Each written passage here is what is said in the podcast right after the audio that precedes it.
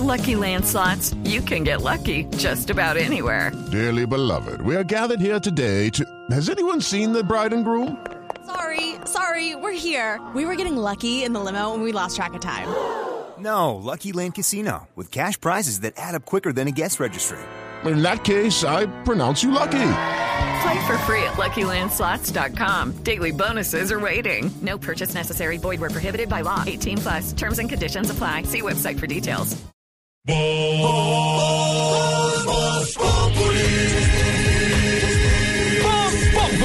Enciendo la radio, 4 de la tarde comienza el show de opinión y humor en Blue. Esto es Voz Populi en Blue Radio. Yo solo quiero pegar en la radio.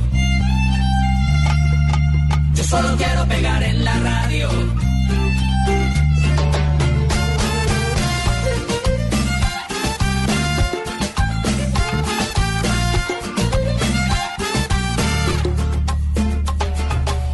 Ya cansado de estar endeudado, de verte sufriendo por cada centavo. Dejémoslo todo y vámonos para Miami. Voy a lo que voy, a volverme famoso, a la vida de artista, vivir de canciones, tener ilusiones que rompan 10.000 corazones. Yo solo quiero pegar en la radio para ganar mi primer millón, para comprarte una casa grande en donde quepa tu corazón.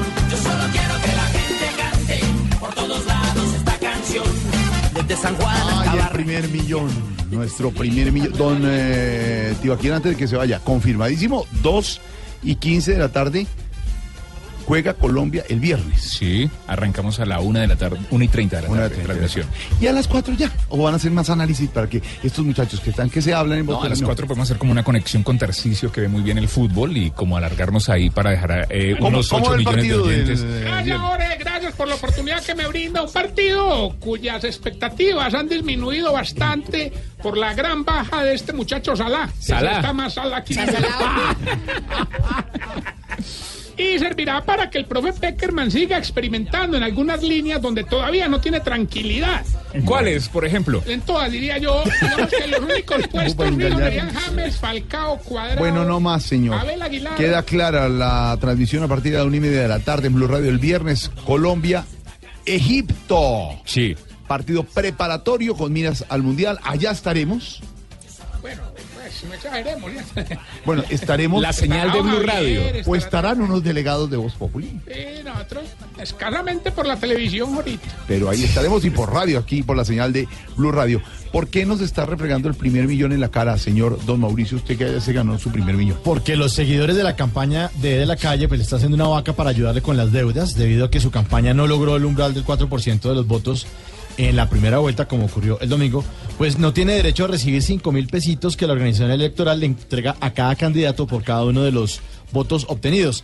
Así que un grupo de, de seguidores muy queridos de la calle pues dijeron, pues, pues organicemos esta Muy vaina decente. y hagamos una vaca. Pero no hubiera sido vaca. mejor que votaran por él. Sí, sí, como decía en Un el- señor decente, pero como decía Pedro Viveros ayer aquí en el eh, programa, una cosa es haber an- adelantado con paciencia cuatro años con estos señores de la FARC un diálogo de paz. Dios mío. Pero otra, pedir un calao. pero otra es ser candidato a la presidencia de la República.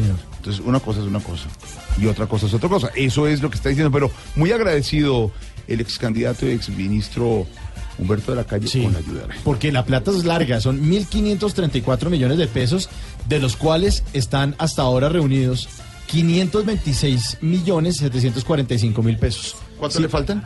Le faltan como mil millones de pesos. ¿Cuánto es? A ver, mil milloncitos. O sea, hagamos, hagamos, la, resta. Son 1.500 millones. 1.534. Para ser exactos, 1.534 millones. ¿Cuánto hay? 526 millones. ¿Eh? 745.865, cifra actualizada. Le faltan... Otra vez, no me... 1.536 millones. No, 34. Perdón. 1.534 millones. Sí. Sí, menos. Sí menos, 1.534 millones. Ya vamos a ver. Uy, se me ha el programa en esto. 1.534 millones. menos, 526 millones 745. 736. ¿Cuánto? 745 Sí. 865. Le, le faltan al doctor de la calle, por si alguien está interesado, mil siete millones doscientos cincuenta y cinco pesos. Dice nuestro corresponsal y periodista permanente Carlos Barragán, es por cuestión de un préstamo personal, sí señor Don Carlitos, es un préstamo personal que él ah, obtuvo En un banco. para en un banco del Banco Bogotá para respaldar su No, creo que es Bancolombia. de Bancolombia, Bancolombia. de Bancolombia, discúlpenme, para respaldar ese, esa campaña. lo otro, nueve mil millones. Exactamente. Mil, Cantidad de plata. siete millones. Pues el doctor de la calle está muy agradecidos con los que se han subido a esa vaca, doctor de la calle. Hola, un gran saludo. Estoy realmente muy agradecido. Una vaca por de la calle está creciendo.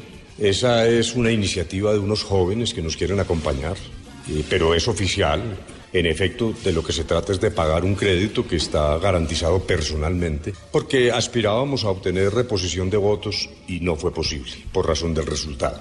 Para claridad, esto es distinto a la discusión esa sobre el anticipo. Eso ahí las autoridades dirán y resolverán eso. Ese, ese no es el punto. Esta es una deuda de 1.500 millones, un poco más con el Banco de Colombia. Nuevamente, mil gracias.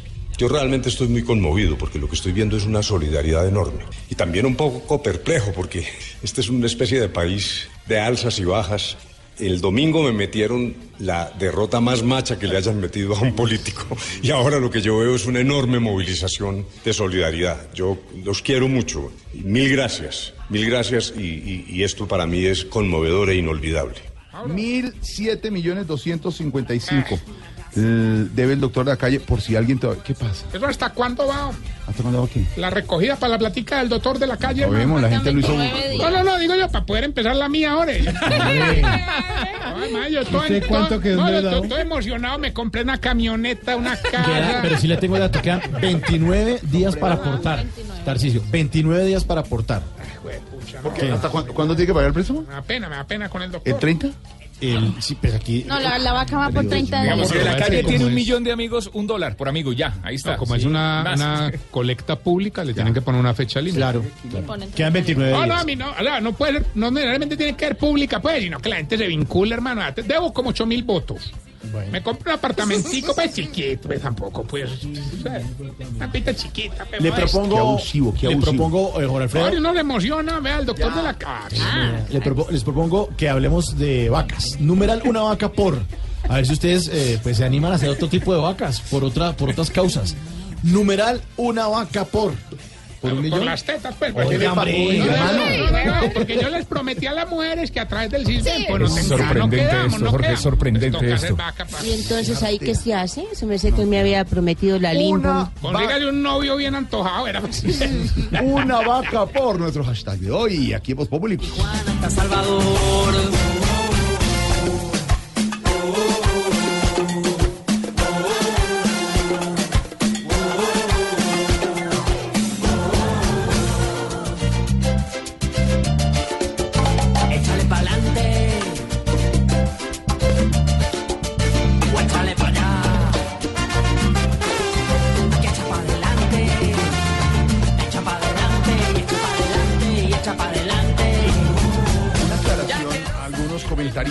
Que han dicho qué colmo que el señor de la calle esté pidiendo plata. El doctor Humberto de la calle no ha pedido un peso. No, él no es de Eso la campaña. La gente Voluntario. lo organizó. No, yo sí estoy Claro. pidiendo ahora, yo sí de sí. No, pero es que como somos en este país, ya le cayeron. Sí. Qué colmo que esté pidiendo plata. Hombre, No señor, señora comentarista, señor columnista, eh, señor eh, periodista. Señora periodista. opinador, ojo, no está pidiendo plata. Fue voluntario, fue voluntario.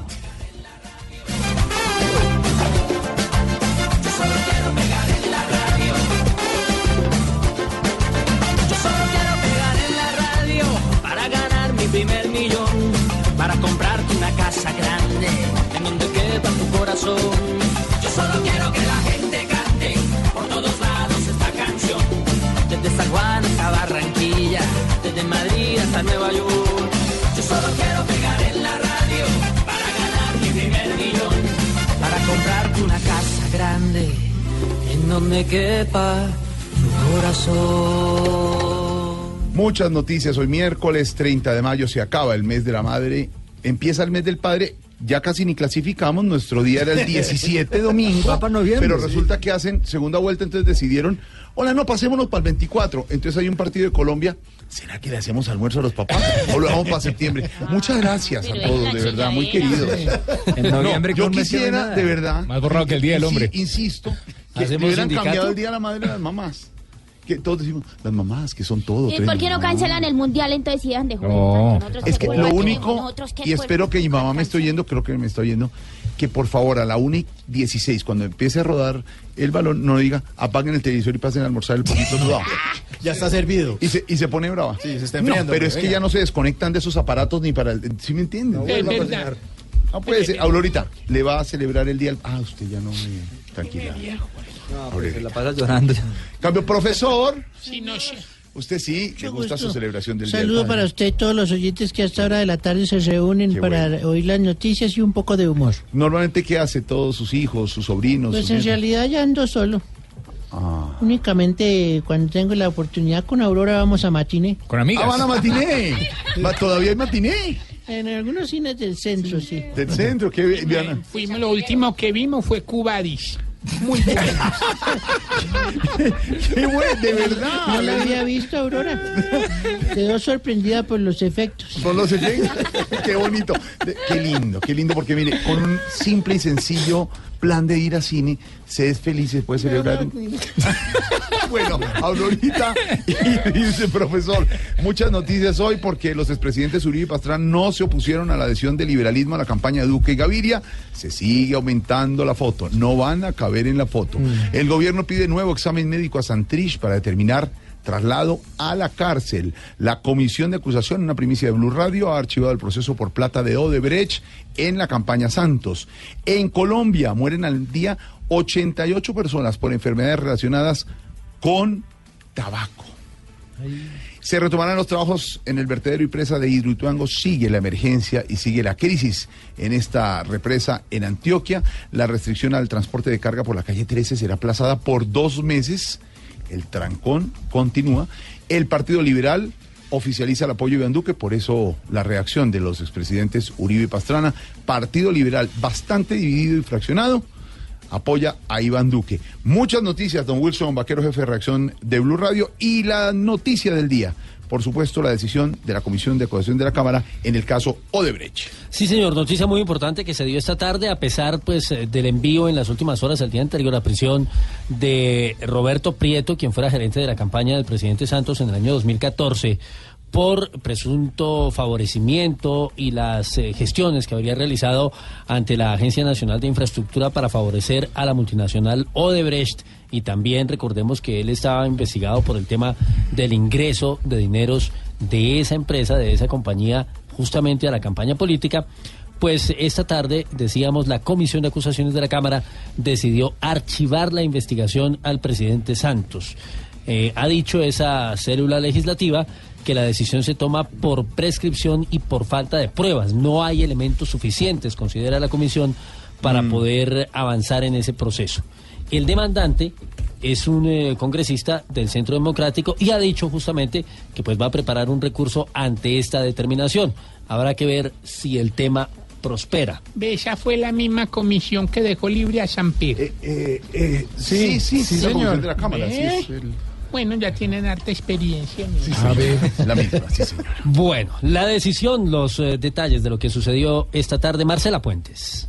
Así es, buenas tardes. Pues la Comisión de Acusación de la Cámara de Representantes venía haciendo desde hace un año aproximadamente una investigación sobre la presunta responsabilidad que tendría el presidente Juan Manuel Santos por el ingreso de dineros de la multinacional brasileña Odebrecht a sus dos campañas presidenciales, tanto la de 2010 como la de 2012. Lo que dicen los representantes que integran esta célula legislativa y que respaldaron esta decisión es que en el caso del 2010 ya prescribió el proceso, mientras que en la de 2014 no habría pruebas que comprobaran la responsabilidad del presidente Santos en los hechos. Así lo explicó el investigador Nicolás Guerrero. material recaudado que existe de las declaraciones de Roberto Prieto, de las declaraciones trasladadas de, de Mortorelli, de las declaraciones del- de los demás, digamos, que fueron citados hasta este momento en esta investigación, digamos, no hay un indicio directo que pueda señalar en este momento que el presidente de la República pueda tener algún tipo de responsabilidad. Ahora bien, hay que recordar que por el caso Odebrecht hay otras líneas de investigación abiertas en la Fiscalía General de la Nación, la Corte Suprema de Justicia y en el Consejo Nacional Electoral, aunque en este último se entiende que ya aplica la caducidad. Recientemente fue enviado a la cárcel el gerente de la campaña Santos Presidente 2014, Roberto Prieto. Ahí está Marcela la información, la Comisión de Acusación de la Cámara sobre el caso de Odebrecht. Siguiendo en política, don Wilson, la traición. Bueno, la traición para algunos, la del Partido Para Liberal, algunos, al irse a apoyar la candidatura de Iván Duque. Otros pensaban que se iba a ir directamente con Petro o que iba a dejar en libertad a sus eh, congresistas, a su bancada para tomar decisiones. Pues se fue confirmado el Partido Liberal con Iván Duque. A- algunos acusan de esos congresistas que esa conversadita ya estaba lista, la del expresidente Gaviria con el expresidente Uribe y con el candidato Duque. Ahora, Y, y vas más allá, ¿no? Hay quienes dicen que el propósito del presidente Gaviria es garantizar de alguna manera la continuidad de su hijo, de Simón, pues en, en cargos públicos y en la administración. En este caso, en- de darse pues la llegada a la presidencia de Iván Duque. Lo cierto es que, como usted lo señala, pues eso ha generado algunas reacciones minoritarias, hay que decirlo, porque eh, digamos que en su mayoría los congresistas de la bancada del Partido Liberal pues respaldaron esa idea de ir a la campaña de Duque. ¿De dónde vienen las críticas y en este caso las acusaciones de traición? Pues de la familia Galán, Juan Manuel Galán, dijo que nunca pensaron ellos o que su padre, digamos, en este caso Luis Carlos Galán Sarmiento, jamás le hubiese entregado las banderas del liberalismo a otro partido y mucho menos al expresidente Uribe y que en ese sentido consideran que es una determinación burocrática que lo que busca es favorecer intereses, lo que señalábamos hace unos segundos, pues ese partido, el Partido Liberal, la colectividad, siempre fue opositora del gobierno de Álvaro Uribe y por ende del centro democrático. María Camila Roa, muy buenas tardes. ¿Y qué es eh, lo que se ha dado en cuanto a los secos alrededor de esta decisión de uno de los partidos tradicionales en nuestro país y que por cierto resultó ser también uno de los perdedores, de los grandes perdedores en las elecciones del pasado domingo? Sí, Wilson, el gran derrotado fue sin duda alguna el Partido Liberal, liderado por el expresidente César Gaviria, que hoy se reunió con 41 congresistas electos del Partido Liberal en el piso 17 del Hotel Tequendama y votaron. ¿Con quién nos vamos?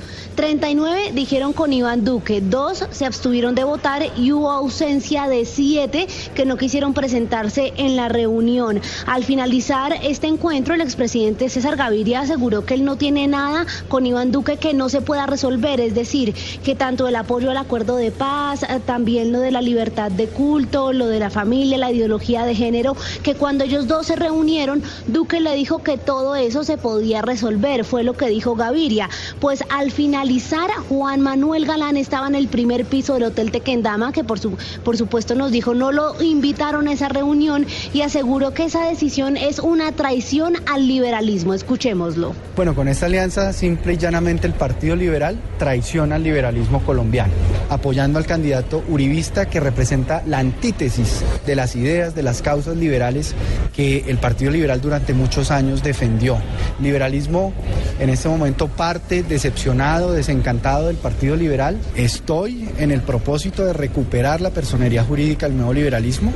Agregó Galán precisamente eso, que él tomará nuevos caminos insistiendo en revivir su partido, el nuevo liberalismo, pues la política en el Partido Liberal se convirtió en instrumento de progreso personal. ¿Qué sigue ahora? Mientras Juan Manuel Galán in- intenta buscar caminos nuevos, la bancada liberal se reunirá la próxima semana con Iván Duque para mirar a fondo sus diferencias y definir un acuerdo programático. Hola, María Camila. Eh, dice el presidente Gaviria en esa rueda de prensa de hoy, hola, ¿por qué Iván Duque si acepta el liberalismo? Escuche la explicación que dio que nos acaba de mandar Carlos Vargas. Escuche. invoca muchas de sus raíces liberales de que su papá era liberal, de que él siempre ha sido liberal y, y hasta nos dijo que había hecho parte de las juventudes serpistas cuando estaban en el proceso de formación de los estatutos. Eso no, eso no es mentira, don Álvaro Forero. El papá de Iván Duque era liberal. Sí, y Iván Duque era liberal. La, la gran pregunta que hay es, en esta nueva etapa de la campaña, eh, ¿Iván Duque va a ser más moderado, va, va a tener un lado liberal o no?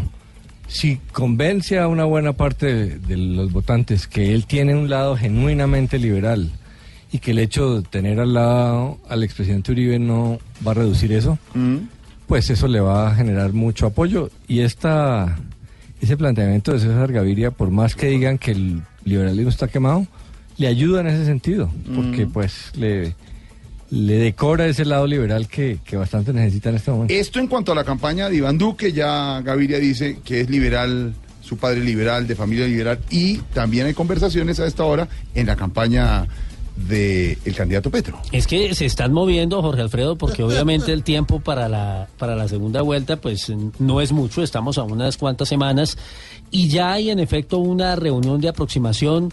¿Es eh, con los verdes, María Camila? Sí, señor Wilson, con los verdes. Pues recordemos que aquí en Voz Populi dijimos el mismo lunes que Jorge Iván Ospina, director de la Alianza Verde, iba a proponer a toda la colectividad que se unieran abiertamente. Pues eso. En este momento en la oficina de Gustavo Petro están el candidato Bueno. María Camila, ubíquese un poquito mejor porque se está yendo la señal, pero quiere decir, don eh, Wilson, Bueno, que sí pero están le, en le entendemos a María Camila que están reunidos en efecto. Mire, está Jorge Iván Ospina y Antonio Sanguino, que son eh, integrantes muy representativos del partido de la Alianza Verde, reunidos con Petro en este momento buscando justamente una aproximación de ese partido y de ese sector para su campaña. Nos cuenta María Camila qué pase con esa reunión, ¿no? Sí, señor, claro, y hay que decir también que esta reunión se da solo horas antes de que la colectividad defina su apoyo presidencial. Mañana tienen reunión muy temprano, a las 8 de la mañana en el Club de Ingenieros para votar. Entonces quiero saber, Jorge Iván, si usted siempre va a apoyar la Colombia humana. Pues a ver, chiquito, nosotros estamos reunidos mirando a ver cómo te apoyamos porque queremos que tú seas el candidato de nuestra bancada. Muchas gracias, muy amable. hasta Iván. ahora. El diálogo hasta ahora. Queremos apoyo. Muy bien, ese es el diálogo. Escuchen que esta puede ser la frase del día, la frase de la semana, la frase de la segunda vuelta electoral. La dijo en sus redes el expresidente Álvaro Uribe Vélez. Compatriotas, el doctor Iván Duque no es títere, yo no soy titiritero. El doctor Iván Duque es brillante, preparado, de gran personalidad, de gran... Otra vez. ¿Cómo? ¿Cómo dijo el expresidente? Compatriotas, el doctor Iván Duque no es títere, yo no soy titiritero. El doctor Iván Duque es brillante, Pues preparado. esa es la frase de la semana. Sí, señor. El doctor Iván Duque, don Álvaro Forero no es títere y el expresidente Álvaro Uribe no es titiritero. El expresidente, Uribe sabe que lo mejor es no evadir esos cuestionamientos, sino enfrentarlos. Y encontró una frase, la más sencilla de todas, que ya repite todo el que es uribista. Yo creo que nadie duda de la brillantez de Iván Duque. Yo creo que todo el mundo le da el beneficio de la duda de que no sea un títere. Lo difícil de creer es que el expresidente no sea un titiritero. El problema será de títere o de payasos. A este tema hay que ponerle un poquito de cuidadito. Cuidadito, cuidadito, cuidadito, que Uribe como doctor le está mostrando a Colombia que es un buen profesor. Con Uribe respondiendo, por Iván Duque calculó que algo disimulado es el que le acosa el cuidadito, cuidadito, porque esta declaración solo muestra que la oveja tiene detrás un león. El rey peleón. Hoy Uribe nuevamente a Colombia le comprueba que Duque puede solito sin prestarle ni una cuidadito, cuidadito, porque con este sermón nos queda más que entendido que aquí hay doble patrón. Y no le saquen la piedra. Claro que sí lo torean, inventándole disputas. Vuelve y sale, sale el loco que lo hace sentir el cuidadito, cuidadito. No nos queda más opción que creerlo y a las buenas. Al canosito gruñón que critica hasta el baloto, teniendo la premiación.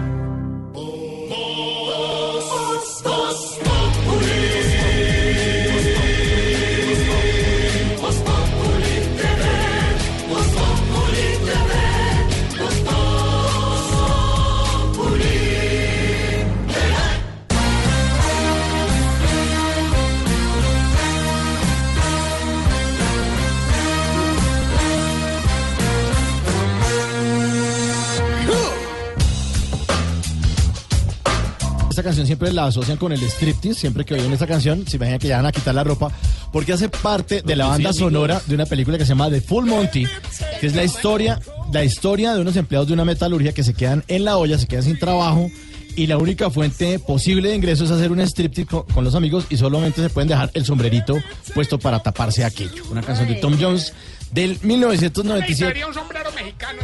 Ay, no, pues. Ya, ya, ya. dijo? Y hablando de vacas eh, flacas y de vacas gordas, pues hay una vaca en este momento para apoyar a Humberto de la Calle que tiene que pagar eh, 1.500 millones de pesos, exactamente 1.534 millones de pesos de volver porque eh, tenía que recibir por lo menos 5 mil pesos, la organización electoral iba a pagar 5 mil pesos por cada voto que recibiera, pero no logró el umbral, así que quedó con el 4% en primera vuelta y está debiendo 1.534 millones de pesos. Hasta ahora van 526 millones de pesos alrededor de esa platica y hoy estamos hablando de vacas, para que ustedes nos cuenten eh, qué harían o qué vaca harían, qué, cuál vaca organizarían numeral una vaca por... Eh, Tarcisio, arranquemos con usted. Hermano, una vaca por los viejitos del geriátrico, gente Ah. humilde, de verdad. ¿En serio? Sí, hermano, de verdad, o sea, pueden consignarlo a nombre mío, obviamente, pero es un dinero que se va para el geriátrico. Sí. ¿No me cree? No, yo creo que no. no. Como medio raro. Ignorita. Numeral una vaca por. Ay, su merced, por tanto desempleado que hay, su merced, que está aguantando hambre, su merced. Mm. Hay mucha gente desempleada, su Sí. persona. Eh, hay países donde le dan a uno la- la- una, una ayuda para el desempleo, ¿no? En España. Aquí no, su merced. Acá no, los- en sí. los países europeos eh, los impuestos se le devuelven a los ciudadanos así. en Cuando no tienen bonos trabajo. de ayuda. Sí, bonos de ayuda. Bueno. Le dicen el paro a eso en España. Doña Aurora. Doctor. Numeral una vaca por. En una vaca, por a mí me gusta mucho el mondongo. Yo compraría una vaca por el mondongo. Ah, bueno, una vaca por el mondongo. Doctor Duque, buenas tardes. Hola Mauro, te habla Duque, tu presidente. Bueno, numeral una vaca por. Una vaca por los liberales para que se unan a mi campaña, para ganar las presidenciales. Vamos a ver si se van a unir o no. Doctor Fajardo, ¿cómo está? ¿Cómo está? Le habla él que no va a ser el presidente. Sí, ya nos dimos cuenta, ¿no? Eh, dejó a la gente libre, ¿no? A sus votantes. Cada quien se puede ir para donde usted quiera. Se le dé la gana. Bueno, numeral una vaca por. Numeral, una vaca por los que quedamos quemados. Sí, esa es dura, esa es dura. Juanito, Ay, numeral una vaca por. una vaca por un perro, ¿se puede? Ujú. Bueno, por muchos perritos. Ah, por muchos. Porque es que uno va por la calle y hay muchos, muchos perritos. Oiga, sí. Muchos cada día hay más perritos. Entonces podemos hacer una vaca por cada perro y cada perro por una vaca y recogerlos y darles comida. Ahora le pregunta a su tío Felipe por los perritos. Sí. Sí, ahora que ven. Eh, Lucho, numeral una vaca por. No hay posibilidad de hacer un toro más bien. ¿Cómo? No, un toro una vaca, una vaca. ¿Sí? Pillamos un toro. ¿Un toro? No, pero hagamos una vaca y pedimos un pollo y medio. bueno, está bien. Numeral una vaca por, para que ustedes nos cuenten ahí a través de las redes sociales. Y una vaca para que ustedes eh, oigan esta canción que se llama You Can Leave Your Head On de Tom Yo- yo Jones. creo que te ¿Eh? You Can Leave Yo Your creo que Head On. Te puedes dejar solamente puesto el sombrero. No, no, no. Sancocho con yuca. ¿Qué? Quiere decir eso? Sancocho Cocho- con yuca. Head On. Ajá, Sancocho con-. Ah, bueno, ahí les dejo el sancocho con yuca de Tom Jones.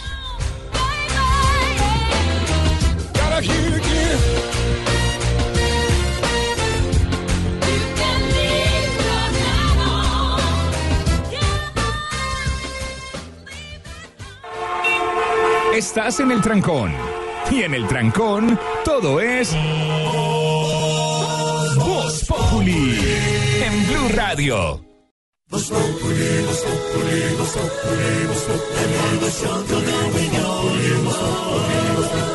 En Blue Radio.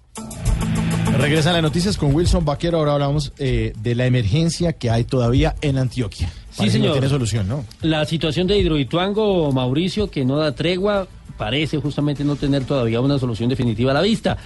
Los trabajadores retomaron sus labores en el vertedero, en la presa, pero el proyecto sigue todavía generando alerta. Recordemos que eh, subió a roja nuevamente el día anterior en los en todas las poblaciones que hacen parte del área de influencia, particularmente cuatro de ellas, y ha continuado la evacuación. Desde el puesto de mando unificado piden que se avance en los trabajos para mitigar el riesgo en el que se encuentran justamente las comunidades. El ejército ya comenzó a llevar gente evacuada de nuevo a los albergues. Se espera que sean por lo menos 7 mil, pero hasta el momento solo han sido evacuadas mil personas. Hay, de nuevo, por supuesto, como ha sido costumbre durante todos estos días desde que comenzó el problema, una enviada especial de Blue Radio en la zona. Cindy Vanegas, muy buenas tardes, lo último. Wilson, buenas tardes. Así es, ha pasado ya un mes desde el primer derrumbe que encendió las alarmas en Hidroituango y hoy el riesgo sigue latente. El desprendimiento de tierra de las montañas que rodea el proyecto ha sido constante. El último de ellos, justo en una de las montañas encima del vertedero, obligó a la evacuación de 1.500 trabajadores y a reactivar, como usted lo decía, la alerta roja en Cáceres y Tarazá, donde han sido evacuadas más de 9.000 personas. Esta situación se suma al represamiento del río Cauca, que amenaza con una nueva creciente. Y precisamente por esas contingencias, dice el alcalde de Medellín, Federico Gutiérrez, que las labores en la obra no deben detenerse, pues aumentaría el riesgo aguas abajo de la presa.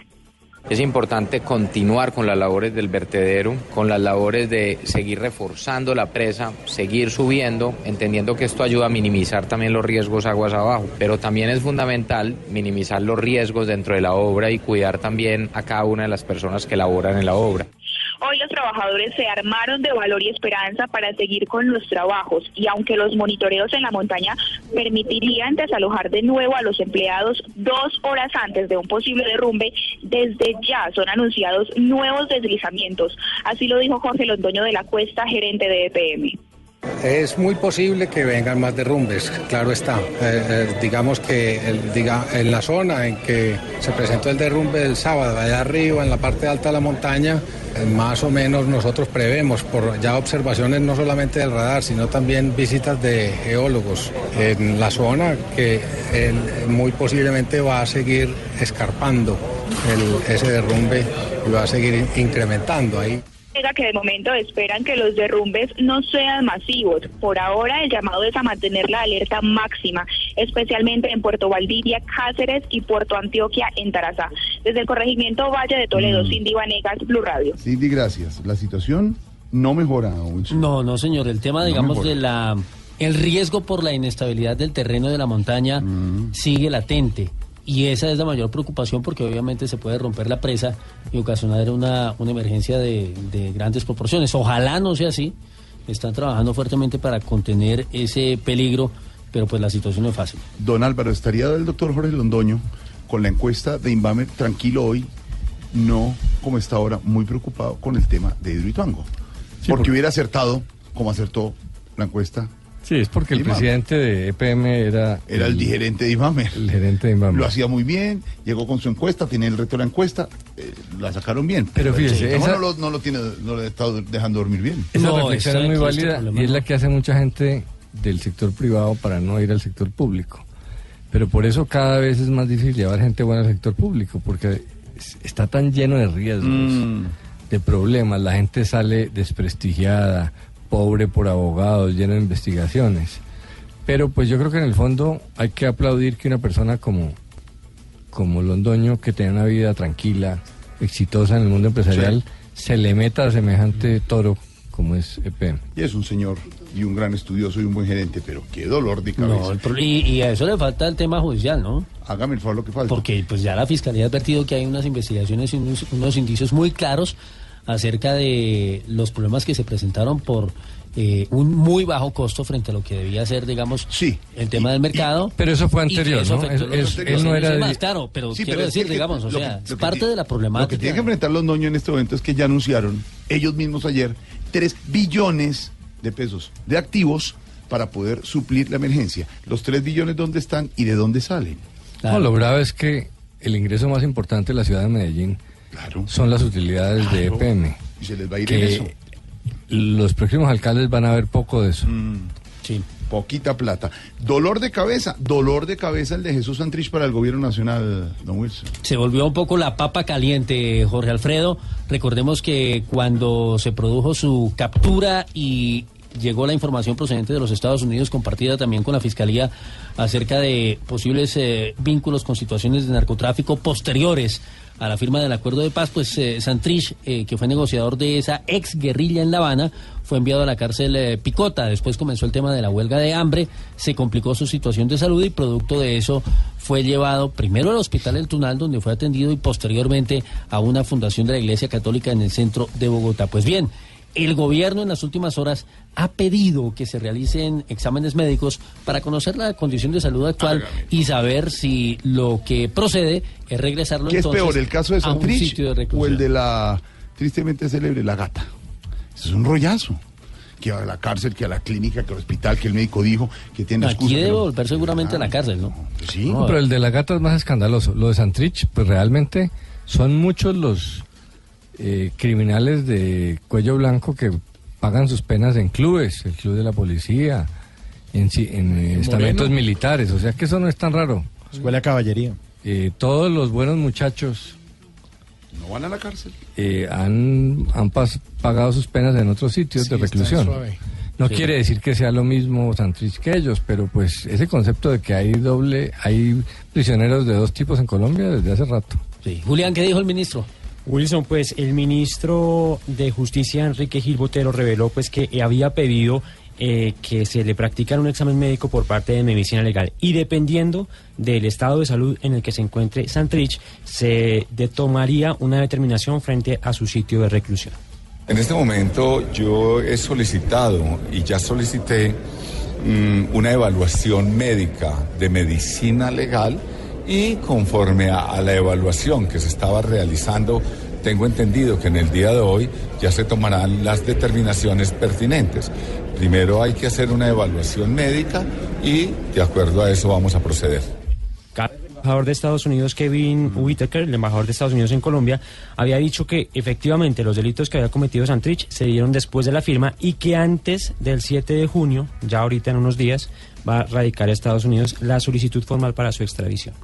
Ah, ya, ya. Hablando de extradición, hablando de extinción, hablando de esos términos que están de moda, la cifra del día desde la fiscalía, don Wilson. Sí, señor. Mientras Iván Márquez y algunos eh, integrantes de la exguerrilla de las FARC tildan al fiscal de perseguirlos y de ser un boicot para el proceso de paz, pues el fiscal, digamos, eh, sigue revelando resultados en relación con ese con esa organización. Mire, en los últimos 18 meses se ha aplicado, según esa ese organismo investigador, extinción de dominio a bienes evaluados en 3 billones de pesos y que serían propiedad justamente de las FARC.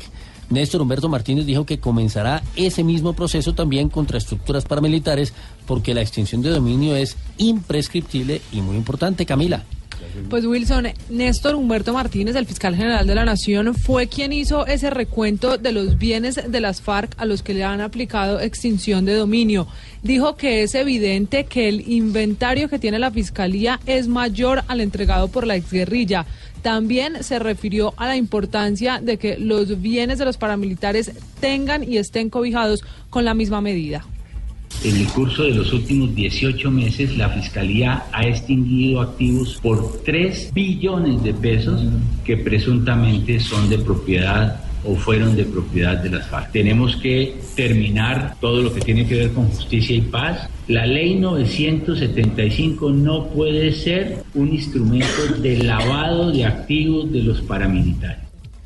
El fiscal además aseguró que en las próximas semanas se van a ordenar nuevos procesos contra bienes adquiridos ilegalmente, no solo por las FARC, sino también por paramilitares. Camila, gracias. Las tres rápidas del deporte, señor Tibaquira, a esta hora cuando ya las Tres rápidas del deporte. Hoy la ambiente de selección. fútbol, de mundial, de todo, hermano. Ya cerquita, 15 días de la, la Copa del Mundo. 15 días, ya 15 está días. en Rusia, ¿no? Japón, que está en el grupo H con eh, Senegal, Polonia, y nuestra selección perdió hoy frente a Ghana. 2 a 0 quedó el partido. Otra rápida del deporte. El día jueves se inaugura el estadio.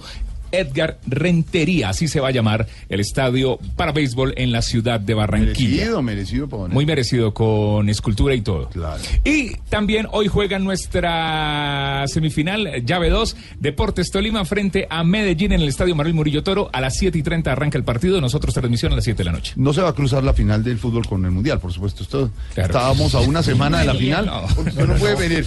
Vamos a ver Medellín Tolima cuando está jugando Brasil Suiza. No, ya, ya, ya, ya hay fechas, ya hay No, fechas. Fechas. fecha. Primer partido de la final el 6 de junio, eh, final, gran final 9 de junio. Que para usted, ¿quiénes van a la gran final? Ya, arriesguese. Petro y. Duque. No, no, no, mi niña. Esto, No, puede de ser, esto puede ser de, Ah, perdón. del Tolima Grande o de Antioquia. O de Antioquia. Sí, puede ver, ser Medellín. Nacional Medellín. No, yo no me arriesgo. digo O no. puede ser Tolima Huila. No, no me arriesgo. Y estará el Independiente Santa... Ah, no, no. No, no, están de vacaciones, eh, estrenando presidente.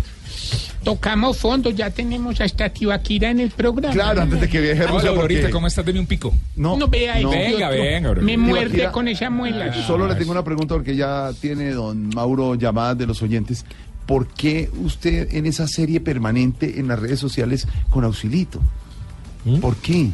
No, ¿Qué es no- esa no serie? sé quién es Auxilito. Pero una niña que entra a la redacción. Ah, no la conoce, no la conoce, le ha hecho, le ha hecho maldades ¿Le y están todo. pagando usted por esa serie? ¿Auxilito le paga? ¿De No, protagonista? no- no sé de qué me están hablando. Yo tampoco tengo ni idea de qué están hablando. Pues en las ¿En redes sociales pueden ver a Auxilito, una niña muy pila y muy querida, que llega donde Tibaquira y Tibaquira hace lo que quiere con ella, pero en el buen sentido.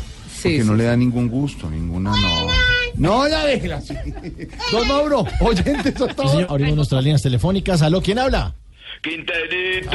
Otra vez tienes mucha karma. Este. Quinterito. Señor, señor. Debo saber que yo antes que empresario lo que soy es un relacionista público tremendo. No, si me imagino. Sí. Y te cuento que estoy por aquí con el dueño de una editorial famosísima. Sí, bueno. ¿Y entonces qué? Este te voy a recomendar ahí para que, para que me lleves en la buena con la comisión por si sale algo, Quinterito. ¿Sí? Espérate un momentico, yo te recomiendo. Eh, doctor, mira, ahí estoy hablando con, con el gran Mauricio Quintero.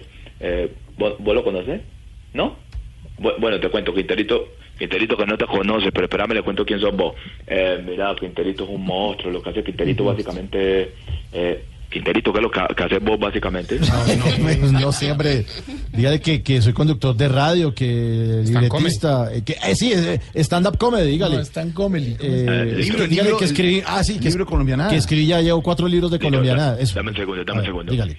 Eh, sí, mira, no, él es conductor de radio, libretista, hace stand comedy, No. eh, escribió un libro de eso, de, de, de, de- de eso que te quería hablar, a ver si le, le publicas uno en tu editorial.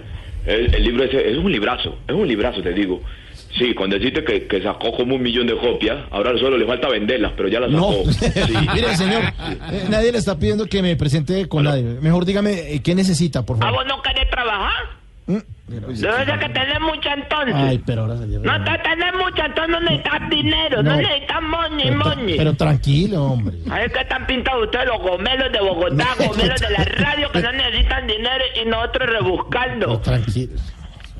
Basuras que son ustedes los que Tampoco, hombre. Calmado, calmado. Pásame Alfredito entonces, no necesitas negocio, no necesitas plata entonces. A ver, Jorge Alfredo. A ver, aló, señor. Me regañaron. No. Aló. Alfredito. Le pido, señor, antes de recibir la No, hoy. Mi hoy- hermanazo. Sí, no, ningún hermanazo. Y le pido que respete a don Mauricio Quintero, gran autor del libro de las no, colombianadas. es un experto en stand-up comedy. No se llama stand-up es un comedy. un gomelazo, no como vos que sos la humildad, vos sos, vos, vos sos del pueblo. Vos sos del pueblo, vos, vos vas a San Andresito a comprar los, los, los busitos color curuba, porque vos sos del pueblo. Vino tinto. Tinto. Yo ya te había dicho lo especial que sos, No, señor. un hombre de radio y televisión. Muchas gracias. Porque vos no sos un hombre de carne y hueso, no, señor, sos un hombre de radio y televisión. Gracias. Así empieza usted ahora, alabando, echando cualidades y características. Ay, pero y ¿por qué me buscas problemas después siempre? mete el puñal.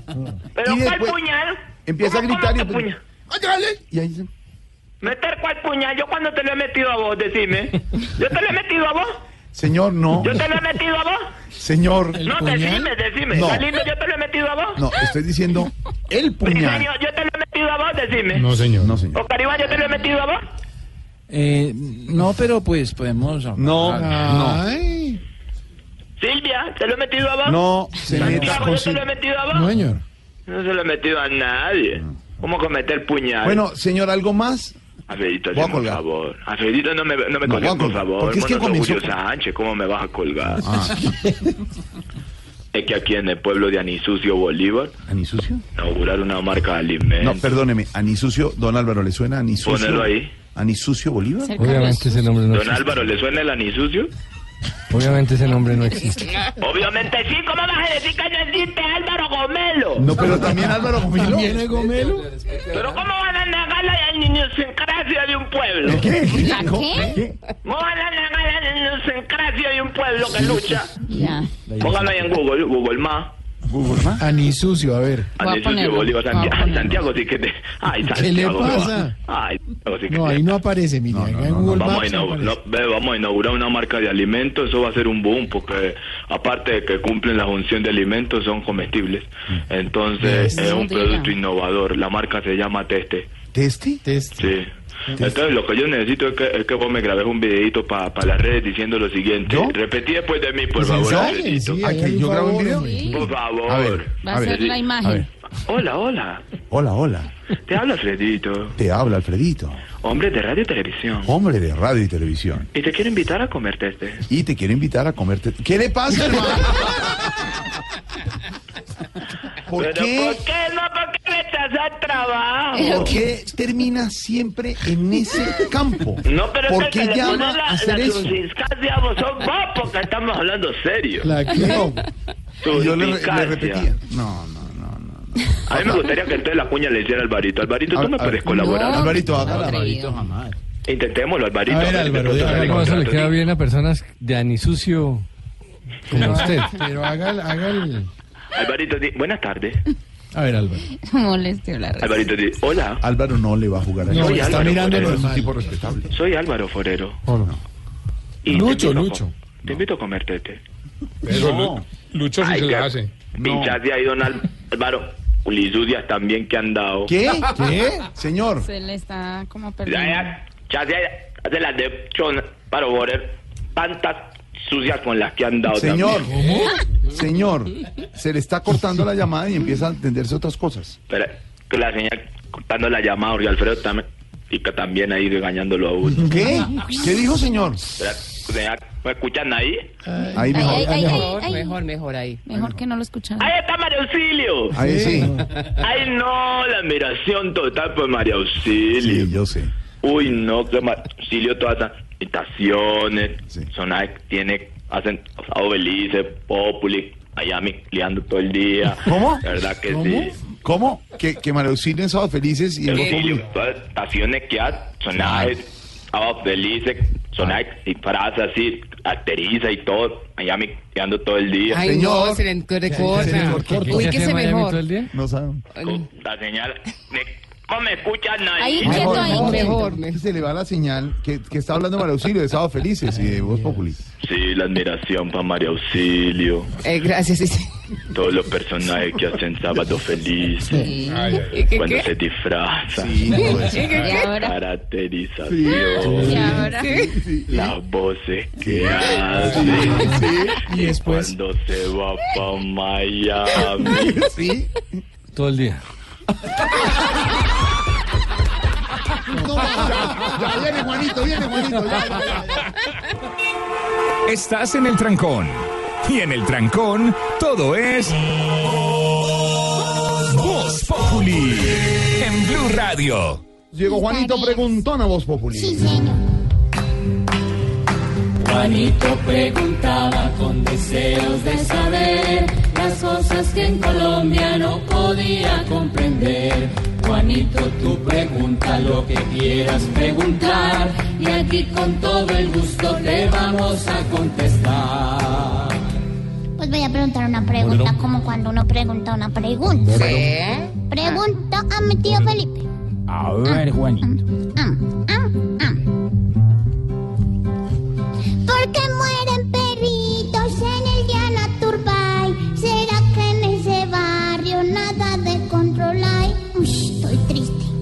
Pues Juanito, veo que a usted lo impresionó esta noticia de los 28 perritos envenenados hoy en el barrio Diana Turbay, tanto como a mí. Realmente yo no entiendo qué se le pasa por la cabeza a quién o quienes hayan decidido salir una noche a envenenar 28 perros en un barrio de Bogotá. Primero hay que decir, esto ya es un delito y ojalá las autoridades lo tomen en serio. Y segundo, pues la verdad es que usted tiene que ser una persona muy enferma para salir a, envenenar 28 perros eh, en un barrio mm, porque sí, o porque ladran, o porque están en la calle, o por lo que usted quiera. No, Bogotá tiene, tiene unos centros donde usted puede llevar los perros, usted puede recoger los perros, además puede llamar, van y los recogen y estos perritos los dan en adopción. Yo, Juanito, no tengo perro, tuve perritos, no lo tengo hoy. Eh, pero la verdad es que eh, el perro, y es una frase muy común, es el mejor amigo del hombre. Usted siempre sabe qué está pasando con su perro. Usted regaña a su perro, el perro le, mueve la colita, lo saluda cuando usted llega en la noche, se pone feliz, mm, tienen estado de ánimo. Son eh, eh, animales que sienten. La verdad sí habría que hacerle un llamado a, a la policía de Bogotá, al general eh, Uber Penilla, en el sentido de que busquen estos tipos, busquen en las cámaras, estas personas, pues busquen en las cámaras de seguridad de las esquinas, en el barrio, testigos, vecinos, porque tiene que haber un, un castigo ejemplarizante. Y la verdad es que, eh, es que yo no, Juanito, pues con razón usted está tan impresionado y tan triste. Y la verdad esto de lo que habla es que o son personas muy enfermas o estamos muy enfermos como sociedad. Porque mm, no solo maltratamos a los niños, aquí se violan dos niños por hora al día, matamos los animales, nos matamos entre nosotros eh, el Día de la Madre. Es decir, ¿qué es lo que nos pasa como sociedad, Juanito? Yo, la verdad, trataría de poderle dar una explicación a usted, un niño con inquietudes, con dudas, con preguntas. Pero hay veces en que es muy poco lo que le puedo contestar, Juanito. Pobrecitos. Una impotencia absoluta. Ellos no pueden hablar ni no. Yo voy a cantar. Esperamos, Juanito, que todo claro esté ya. Y con nuevas preguntas te esperaremos acá. Gracias por contestarme a tiempo y tan cordial para ponerle freno al maltrato animal. Uy. Pobre Juanito preguntó siempre buscando explicación. Solo Blue Radio le dará contestación. En segundo, las reflexiones del padre Lindero. Bajó la tasa de usura. ¿Qué es eso? Nos lo explicará don Víctor Grosso. O si quiere yo te explico. También la frase de la semana. Me voy a traerle el Que no es don un Víctor titiritero Grueso. el expresidente Uribe. Aquí lo aclararemos. Las noticias. Por supuesto, las reflexiones con el padre Lindero. Y el viernes, no, el viernes no, el domingo a las 10 de la noche. Voz Populi. Voz Populi TV, Voz Populi TV, aquí crea opinión. Ojalá que no sea solo tilín, tilín, pues seremos los jueces cuando estén en el ring. Voz Populi TV, Voz Populi TV, Voz TV, TV. Poderoso caballero es el buen dinero. Un funcionario de la nación fue señalado por corrupción. Un hombre serio, intelectual, ahora resulta controversial. Ay, es que la ambición lo tenía cegado. Camarón mientras más tenía, más quería y quería. Y tenía el hombre en el mundo entero. Siete mil mujeres, todas por dinero. Y la gente se le acercaba para quitarle plata. Porque el tipo tenía dinero.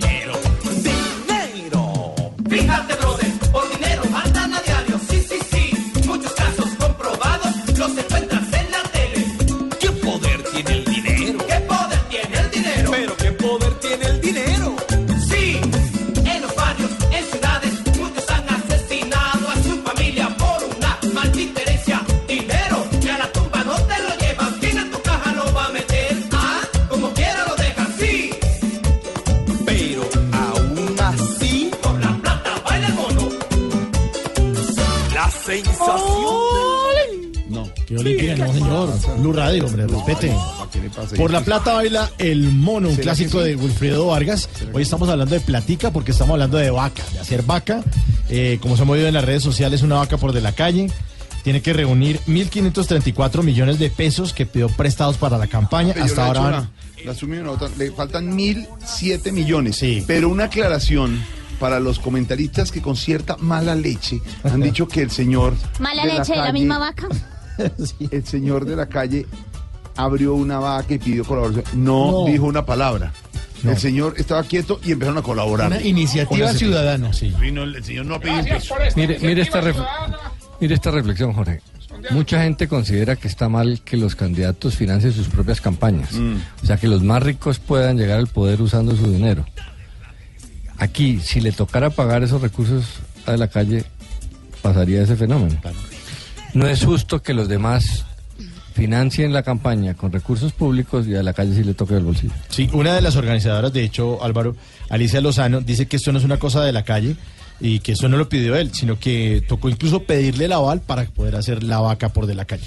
Pero nuestros oyentes nos están contando por qué harían vaca, otros, otras maneras de hacer vaca, otras causas. Numeral una vaca por, Lulu, ¿qué dicen por ahí nuestros oyentes? Sebastián G, una vaca por mi carrera profesional. Viviana Caterin, una vaca para mi maestría. Marcela Gamboa, una vaca para pagar hasta los cucos que tengo puestos. Pero yo qué hago si está endeudadita. Oiga, Tarcisio, respete a la oyente, hombre. Diego Celi, pero ¿qué hacemos si todos tenemos... No, porque son bordodiolla, pues la vaca es más grande. pues. Diego Celi, una vaca para salir de data crédito y se me antoja un viaje de introspección a Rusia, ¿podría ser? Ah, sí. Borja, una vaca para darle comida a los niños desnutridos de la Guajira. Bueno. Lisandro, una vaca para el diario. Está duro. Porque por la plata baila el mono.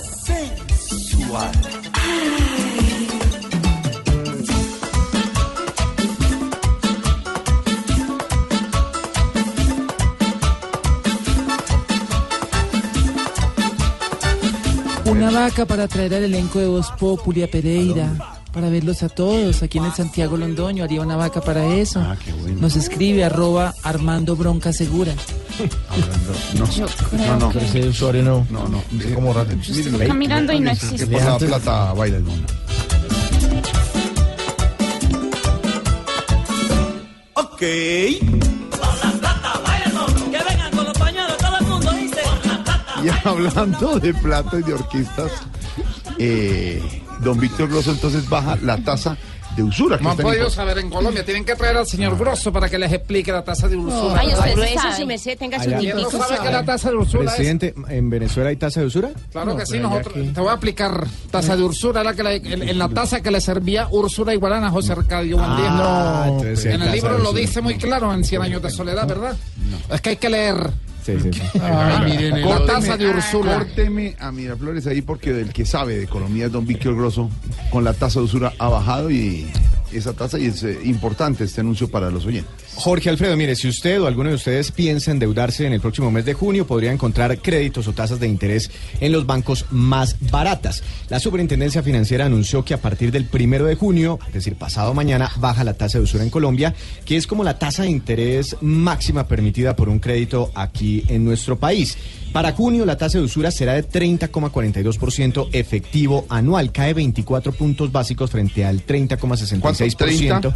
En este momento estamos pagando uno, o bueno, la tasa de usura vigente en mayo es 30,66% efectivo anual y para junio será de 30,42%. Eso, eso efectivo Esto, anual, esto eso efectivo son mensual son dos como cinco- 2,53%. Eh, esto Eso confirma es más o menos lo que tienen las tarjetas de crédito. Es que la tasa, las, tar- las tasas de las tarjetas de Son crédito van muy pegadas a la tasa de usura y por eso esto beneficia, según el gobierno, principalmente a los colombianos con tarjetas de crédito. Y esto confirma que las tasas de los créditos bancarios han venido bajando en línea con las disminuciones en las tasas de interés de referencia por cuenta del Banco de la República. Pero bueno, usted dice, en un mes estos punticos es algo muy poquito, pero mire, hay que esto, esto hay que mirarlo de más largo plazo. En agosto del año pasado teníamos una tasa de usura por encima del 33%, ya estamos hablando de una tasa de usura que en los próximos meses podría ubicarse por debajo del 30%, y eso se traduce en unos pesitos para los endeudados. Esto significa que sí se han transmitido las disminuciones eh, que ha hecho el Banco de la República en, sus tasas de interés. En esa tasa de usura, que es la, la máxima la que usan las tarjetas de crédito 2.5, pero ya los bancos están llamando y ofreciendo, ojo, compra de cartera al 1 Es que- alguito y están ofreciendo incluso de libre inversión al 1, 1 más o menos, Sí. para comprarle deudas a usted Es para que- comprarle, por ejemplo, la deuda de la tarjeta. Es decir, que esa representación de la, baja, de la baja en las tasas de interés Del Banco de la República. más esto son buenos anuncios para el consumo de la Y, gente. y es, y es que aquí viene una recomendación, Jorge Alfredo. Eh, si usted se endeudó eh, hace dos años o hace tres años en un crédito de vivienda, en un crédito de libre inversión, eh, es, es posible o, o hay una recomendación para esos colombianos y evalúen opciones de compra de cartera. Es que hace dos años tuvimos las tasas de Ay. interés muy altas porque se nos pegó una subida muy fuerte de la inflación, entonces las tasas de interés del sistema financiero, del Banco de la República subieron para reaccionar frente a esa inflación, pero todo eso se ha controlado y las tasas de interés, la verdad, han tenido una disminución importante, así que es una recomendación, por lo menos evalúe con su banco u otro opciones de compra de, cartera porque posiblemente ahí también se Claro, puede lo que está diciendo, lo que cartera está diciendo, es una deuda vieja. Claro, lo que está es diciendo deuda vieja que usted tenga. Víctor Grosso, ignorita es, la cartera es lo que debe, una deuda Sí. vieja. Si lo contrató ese crédito hace dos o tres años a un interés más alto, pues miren este momento con su banco, con los bancos. ¿Quién le ofrece mejor tasa? Porque sí está Porque bajando. sí han Y un puntico menos vale la pena. Víctor, una miradita. Una miradita. No es para ver en cuánto está tu interés. Jorge, pero lo otro, lo otro que se puede hacer ese es sí pararle bolas al nombre. Por algo se llama tasa de usura. claro. Es una tasa de mora Lo clavan a uno. altísima, que no se usa solamente para el- cuando la gente entra en mora, se usa muy cerca para los intereses de tarjeta de crédito. Entonces que la gente reflexione.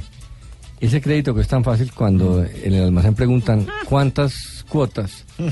Cada vez que oigan cuántas cuotas quiere decir tasa de usura. Claro. Voy a pagar cifras astronómicas. Sí. Si este cuaderno vale 10 pesos, con tasa de usura, ¿cuánto termina valiendo? Alvarito, por Señora, eso siempre pagan sacar efectivo. un crédito de 120 mil para compra de cartera. Que mira cómo tengo esta vuelta. No, nada. es que esa no es la cartera. A mí me hace falta para No, llevar la muestra de señora. orina. Cartera vieja, sí. Señor, hay unas carteras bonitas, entendió bien, cartera carteras vieja. elegantes ¿Y baratas? y baratas. Sí. Pero hay otras Yo costosas. ¿Cuánto Pero no importa. la, la cuota? No importa. Sí. Con tal de pagar. Si me sé, pero hay unas baraticas. Yo me compré una pues allá en San Vitorino Pero en 30 mil No es pesos. así. Eso es un bolso, como dicen ahora. Esta Eso, joda. Yo quiero saber algo. ¿Con qué tasa lo clavan a uno, pues lo máximo No, que lo máximo pueden? En este momento con 2.5 mensual más o menos. Sí, señor, bueno. eso es. Gracias. Ay, ay, ay, por la plata. Baila el mundo. ¡La mano arriba! Un funcionario de la nación fue señalado por corrupción. Un hombre serio, intelectual. Hoy, día de comediantes de la radio, don Víctor Grosso. En el auditorio está don Mauricio Quintero. Y el comediante del día es el gobernador de Antioquia con el tema de Hidro y Tuango. Luis Pérez Gutiérrez. Don Mauricio en el auditorio de Voz Populi.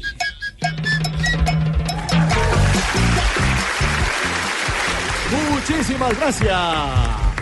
Gracias por estar aquí en el auditorio de comediantes de la radio. Mi nombre es Mauricio Quintero y estoy aquí para presentarles a un comediante muy especial. Viene desde Medellín, es el actual gobernador de Antioquia, tiene el agua hasta el cuello y se ha convertido en el Noé colombiano. Recibamos con un fuerte aplauso al señor Luis Pérez.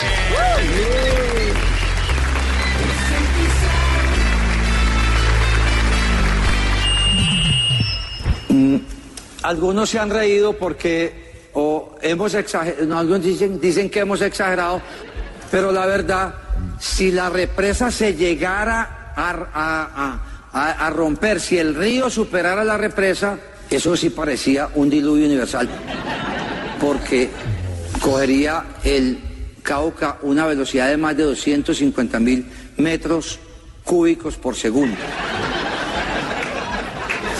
Esperemos que esta semana, cuando terminemos o cuando terminen los constructores de llegar al número 100 410, ya desaparezcan las amenazas contra la presa. Cuando a- a- desaparezcan las amenazas contra la presa, pues ya podemos tener unos riesgos de inundaciones también grandes, pero de una, digamos, de una magnitud menor. Entonces, ya sería como una especie de, de inundación nacional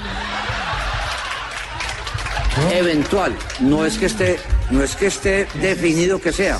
Pero tenemos que prepararnos para lo peor, para que la gente no sufra. No escatimemos un esfuerzo. Y así tenemos que seguir trabajando después en los túneles, después en la casa de máquinas, para que le devolvamos la tranquilidad a la gente y le devolvamos también la estabilidad a la obra. Muy bueno, y además que no habla, muy que después de esto de Hidroituango, mucha gente va a salir represa. y ustedes esperen, más adelante, más comediante.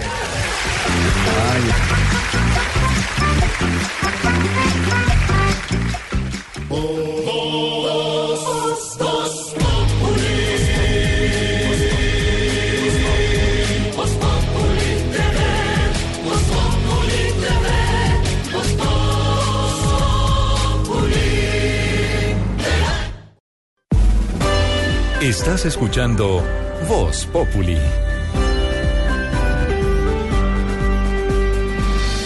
Muchas noticias hasta ahora, don Wilson Vaquero. Hay alerta en eh, Ibagué por lluvias. Sí, señores, por la posibilidad de crecientes súbitas en dos de los principales afluentes que riegan a la capital torimense, región donde, entre otras cosas, a Jorge ¿El Alfredo... Eh, señor. ¿El creció el con Beima? Sí, con hay Beima? complicaciones, pero mire, además de eso, esta semana se han presentado dificultades casi que permanentes por deslizamientos en una de las principales carreteras del país, que es la vía de la línea, entre Ibagué y Cajamarca y en otro tramo también allá en esa zona del Hola, pero departamento del Tolima. ¿afectará no es que partido del Tolima hoy? ¿Afectará No. el partido si hay lluvias? No, esperamos que no. ¿no? Esperamos que no, pero digamos la situación más que por esta noche de es justamente arriba, pues, por la línea. por lo que viene. De cuello por Cajamarca. Sí, señor. Bueno, donde Hilberto Hernández desde Ibagué, lo último acerca de esta alerta. El IDEAN declaró la alerta roja en Ibagué ante la posibilidad de crecientes en los ríos Coello y Conveima. Según Guiomar Troncoso del Grupo de Atención y Prevención de Desastres de esta capital, esta declaratoria significa disposición de la totalidad del talento humano y técnico para reaccionar de manera inmediata ante cualquier eventualidad. Es por ello que nos permitimos recomendar a toda la comunidad ribereña, a toda la comunidad visitante, transeúntes y demás, tener las precauciones y tomar las medidas necesarias con el fin de poder atender de manera clara, precisa, esta recomendación. Autoridades también permanecen en alerta ante la posibilidad de deslizamientos de tierra en zonas urbanas y rurales. Desde Ibagué, Edilberto Hernández Rojas, Blue Radio. Edilberto, gracias. Hay propuesta, hay propuesta de la reestructuración de ADRES. ¿Qué es lo que está pasando? Eh, Jorge, tiene que ver con lo siguiente. Esa entidad, recordemos, es la que maneja todos los recursos de la salud en el país. Y la propuesta tiene que ver con eh, una iniciativa para solucionar algunos de los problemas más graves del sector, como la evasión en el pago del SOAT, el seguro obligatorio, Obligatorio. que opera para los vehículos en nuestro país. Mire, se calcula que alrededor de 2.3 billones al año es lo que representa el hueco por ese tema del SOAT. Y hay eh, cifras muy reveladoras en lo que tiene que ver con el tema de las motocicletas.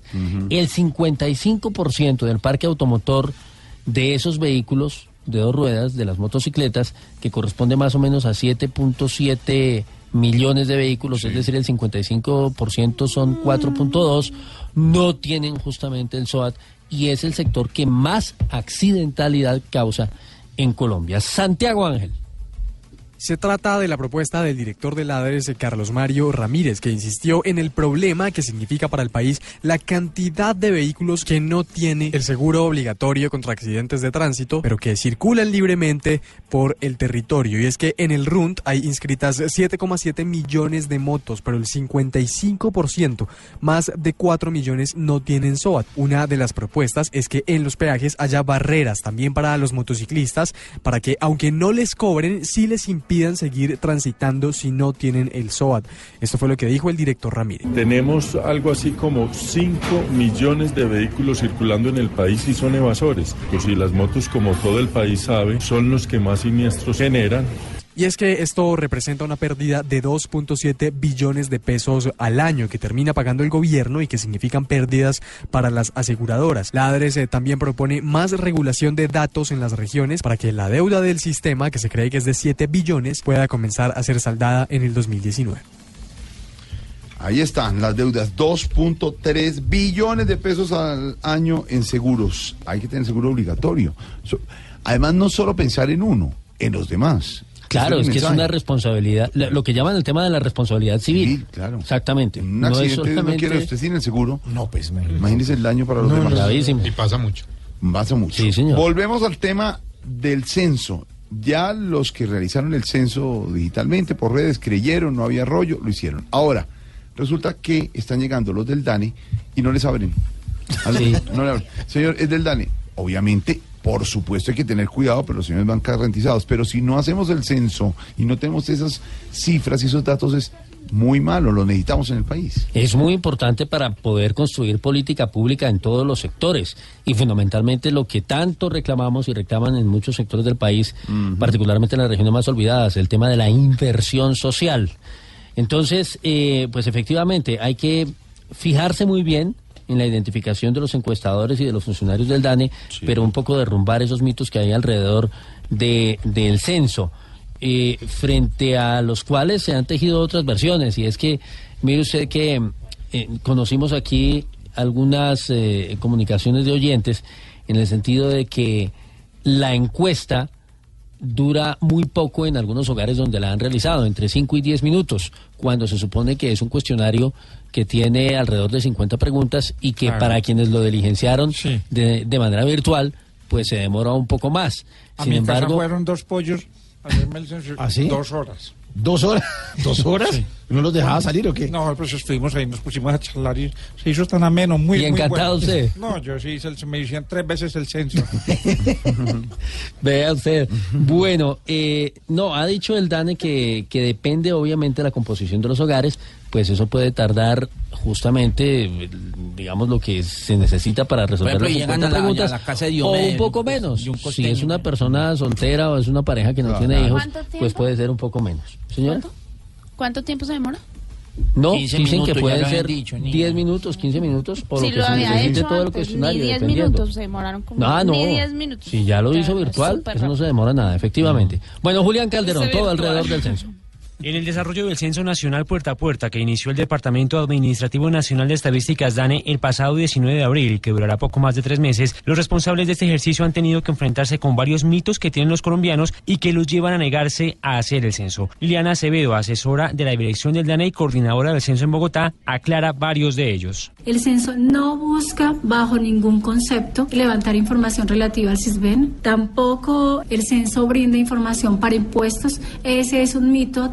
Permanentemente nos lo preguntan y no es cierto. No tiene preguntas que están referidas a la tenencia de las propiedades ni tampoco se pregunta por ingresos. Tampoco está referida a todo el tema de familias en acción. Actualmente el censo ha llegado a 984 municipios de 28 departamentos y continúa aumentando su cobertura con un equipo de más de 22 mil personas, de las cuales 13.828 son censistas y 3.743 son supervisores.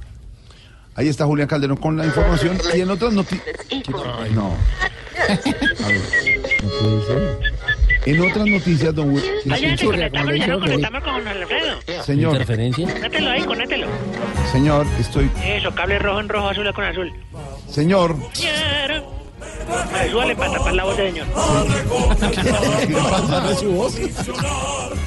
Señor, te respeto. Señor, En este momento nos conectamos, amigos. Sí, saludo cordial. ningún saludo Tarde cordial. Estamos al aire en Blue Radio. Estamos con el repaso de noticias con don Wilson Vaquero, ¿cómo no? jefe de redacción, y usted interrumpe. Precisamente nos está manejando porque ya estaba don Wilson Vaquero con la noticia. Estamos enganchándonos a la hora noticiera. Ah, caramba, la En esta tarde plomiza. ¿Qué? ¿Qué? Plomisa, plomisa. Plomiza. La gris. La gris. no, sí. ellos no entienden las metáforas que uno La- pone. ¿Las qué? Las metáforas que uno pone. Metáforas. Por eso, exactamente. Bueno, señor, estamos al aire. Usted se mete así Ay, abruptamente, como siempre. Ay, no, no, no me regañe que si me meto, que no me meto. Mire, si yo me meto, le digo, es por una buena causa. Porque nosotros también estamos haciendo vaca. ¿Para? ¿De verdad? ¿Para ayudarle a, a la calle? Claro. Es que vea, a todos los colombianos le han querido ayudar. Mm. ¿Para qué? Ese señor resultó tan bueno para coger plata que yo le digo, se lo voy a soltar como premicia. Primicia, primicia. Bueno, la, o segundicia o lo como sea. Están pensando en contratarlo para presentar la Teletón. ¿Ah, sí? ¿De verdad? Hola, ¿cómo estás, Arnulfo? claro, recoge más plata que don Jorge Alfredo en Teletón. claro, querido Arnulfo. Ay, esto es una vaca, mentira. Mire, son es que estamos efectos. haciendo sí, vaca. son efectos. ¿Cuánto dio usted?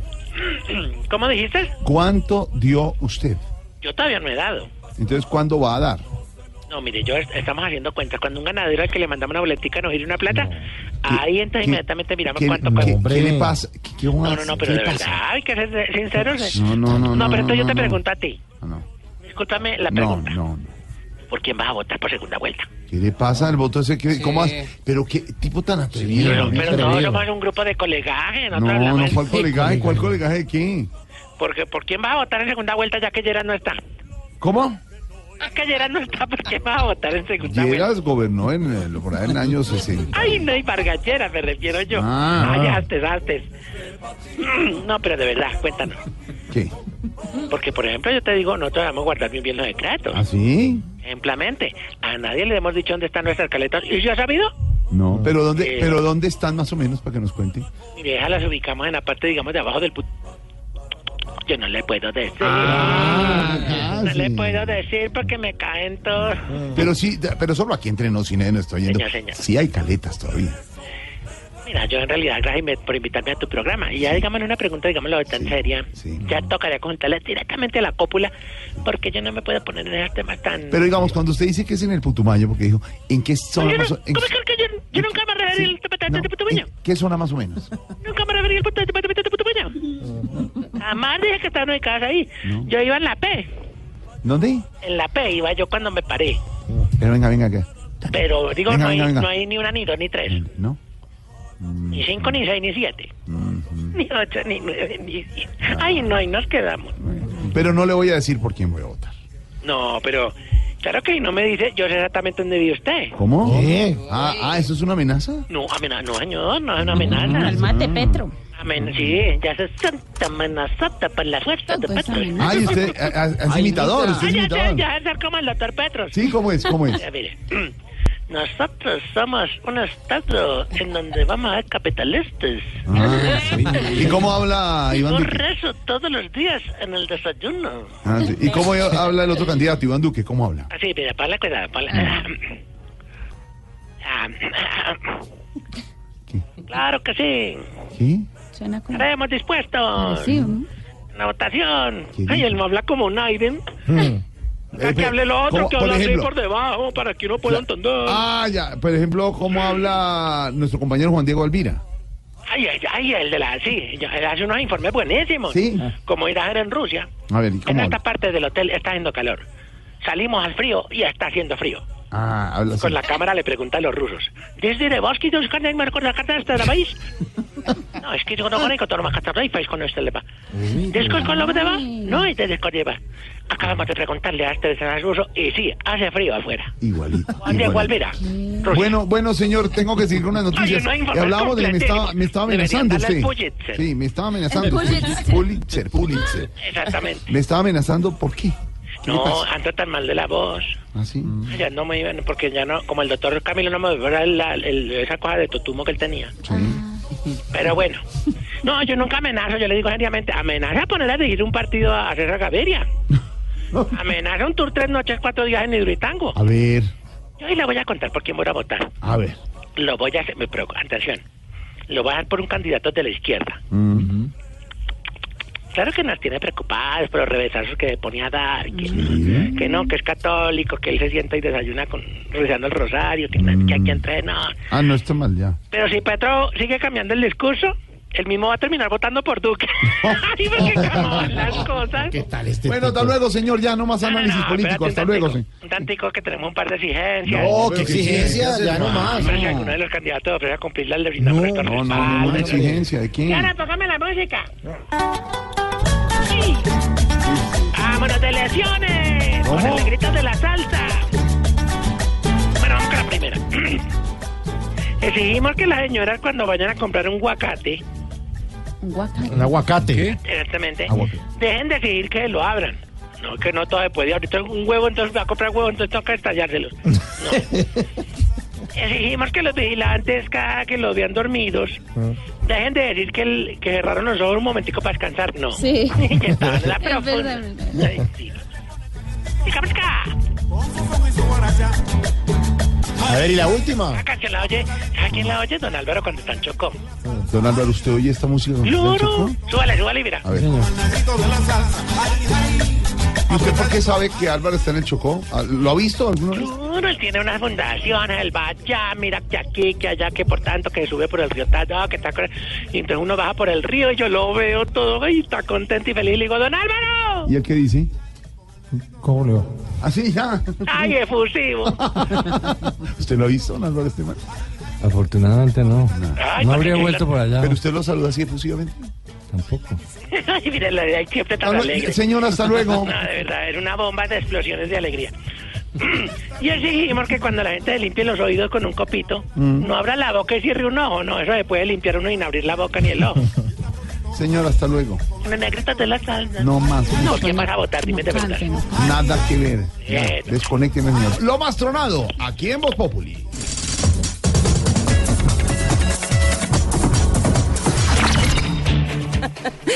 Comenzamos con lo más tronado de esta semana. Con más de 12 reproducciones y 5 likes, se ha hecho viral en redes un video de un astronauta que se comunica de un planeta el cual desconocemos. Este astronauta emprendió su viaje al lado de una buena tripulación como la doctora López y el doctor Robledo. Ahora escuchemos lo que le comunicó desde su nave. Ahora me toca a mí aterrizar y sé que todavía no he aterrizado y, y entre, unos, entre unos días estaré otra vez en el planeta Tierra caminando como cualquier ciudadano. Yo creo que la ruta trazada se desvió un poco porque un miembro de su tripulación se puso a mandar mensajes que podían afectar un poco el rumbo. Escuchemos el audio de esta integrante de la tripulación que ya tiene un like. En el chat de las tías hay que convencerlas. En donde los amigos. A la tiurivista se le puede embolatar la cédula el domingo. Eh, a la tiurivista se le puede embolatar la cédula el domingo. A la tiurivista se le puede embolatar la cédula el domingo. Eh, Al parecer la cédula de una tía uribista no se embolató. Lo que se embolató fue la vicepresidencia de esta señora. Y con más de dos visitas en YouTube, se ha hecho viral en redes un abuelito que por su ternura ha despertado la admiración de mucha gente. Pero sobre todo, se ha hecho viral el video por reconocer en público una equivocación que tuvo tiempo atrás y de la que ahora se lamenta. Escuchemos. Ratifico mi admiración por Sergio Fajardo. Lamento que cuando era legalmente posible, mi pertinaz invitación a formar una alianza no tuvo éxito. Ay, lástima que no se unieron porque tenían muchas cosas en común. Es más, cuando uno le veía la pinta Fajardo, él era el que parecía de la calle. Ay, hasta aquí lo más tronado de esta semana. Los dejo con dedito arriba y recuerden seguir conectados con Noticias Caracol y con Voz Populi, por supuesto. Mucho talento junto. ¿Cuál de todos me hace reír más?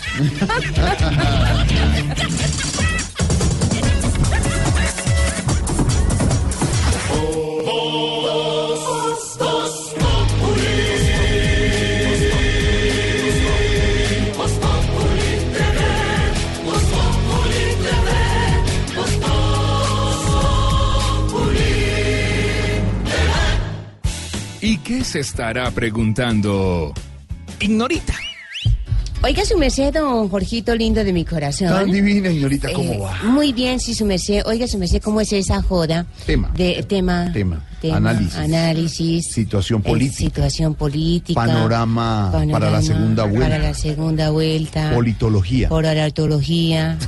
y esa joda, su merced, ¿cómo así que hoy tienen que definir alianzas para la joda esa de la segunda Eh, vuelta? en la segunda vuelta, Ignorita, recuerde usted que salió a votar la primera vuelta, quedaron dos candidatos, Iván Duque y el exalcalde Y- Petro. sí. Entonces hay segunda vuelta el próximo 17, domingo 17 de junio. Por eso el Día del Padre se corre. un Ah, más. por esa joda. Recordemos. Sí, sí, me sé, por la joda de las elecciones. Para el Día del Partido. Sí. Si quieren, para septiembre, podrían también correrlo. pues. Eh, Dejemos para octubre Sí, esa eso. joda. Ahí en el- Pero bueno, no, no vamos a entrar en materia. Entonces, la segunda vuelta, y claro, con todas las fuerzas políticas que quedaron eh, sin ganar, pues se están alineando, Ignorita. Entonces, los partidos quieren irse con un candidato, con el otro candidato, los parlamentarios con uno, con el otro. Después la vagabunda es una. y, y aquí vienen unas cosas que llaman las alianzas políticas. Hacer el cuadro de las alianzas políticas es bastante complejo. ¿Cómo se están moviendo las fuerzas políticas?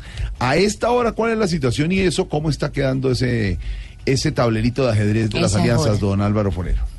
Jorge, es normal, así como los ciudadanos tenemos que alinearnos, decidir por quién votar, pues los partidos también, esa es la Claro. función de ellos, son, están en la política. Eh, uno tiende a creer que es que es simple interés particular, pero no, pues esa es la política. A ver, lo que está pasando era previsible. Los partidos de tendencia centro-derecha están yéndose con Duque y los de centro-izquierda o izquierda con, con Petro. El Partido Liberal confirmó que va con Duque. Ahí había alguna duda porque pues el Partido Liberal hizo la oposición al uribismo en el gobierno Uribe y tenía de, era el bastión de defensa de la paz. Entonces algunos hablan de incoherencia, pero pues dijo el expresidente Uribe, Iván Duque tiene un origen liberal.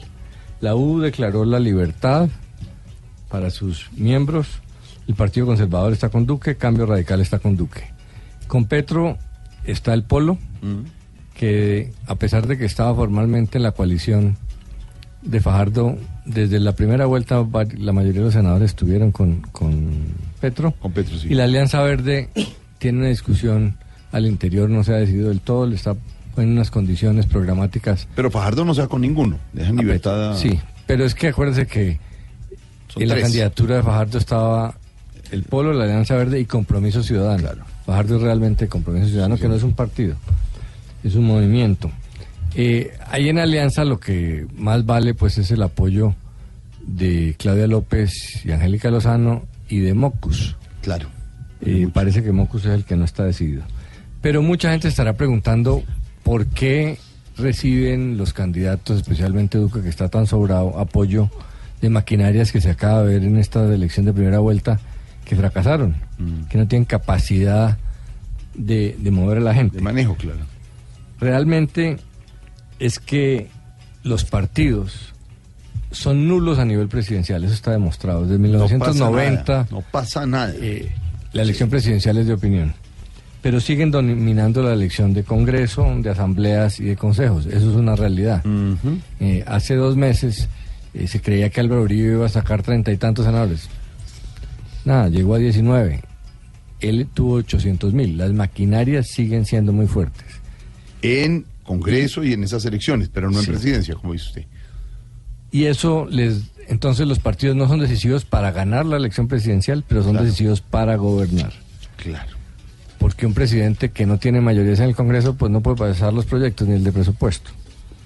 Eh, y ahí es donde entra el juego. Yo creo que, por ejemplo, una de las razones de por qué la maquinaria no se movió por Germán Vargas Lleras es porque eh, pensaba, y, que, y quién sabe si se los dijeron abiertamente, que era más cómodo esperar a que ganara Duque y negociar con, con Duque, en vez de desgastarse con un candidato que no era tan popular como, como Vargas.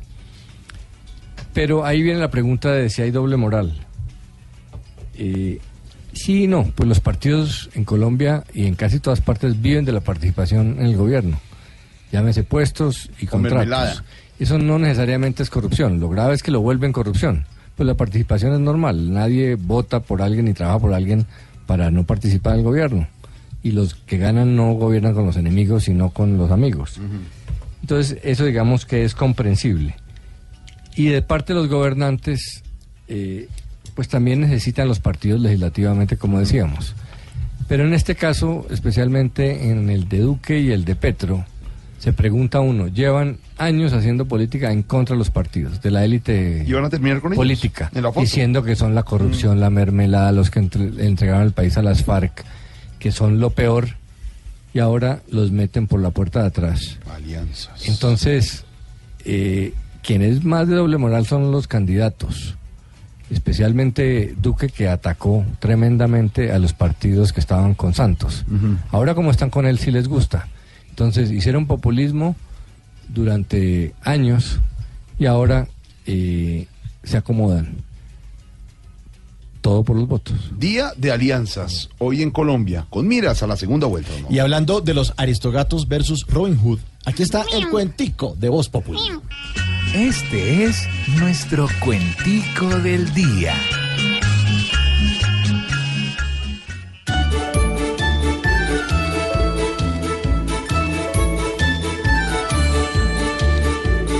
Desde ahora es que se empieza a buscar pronto el poder.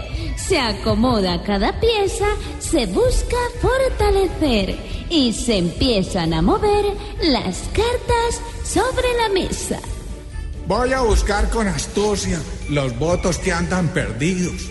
Y así me echen agua sucia. Les diré, sean bienvenidos. Se nos van a unir partidos hasta el Mundial de Rusia. Si a mí me toca goto, los recursos a granel. Es más, para llenar el roto, voy a hablar con Juan Manuel. Para ver si me dice él dónde consigo los botox. Pe- Perdón, los, los. Yo, para ser honesto, es duro que alguien me arribe. Sé que estoy punteando en esto y ahora busco quien me active. Claro que si tengo Uribe, ya no necesito el resto. Para llegar al poder, ya tengo mi preferido. Mi elección la quise hacer por un refrán distinguido. Mejor duque conocido que Petro por conocer. Estos días son de estalle y de poquito relajo. A cuidar cada detalle y hacer el doble en trabajo. para no quedar más abajo que Humberto de la calle.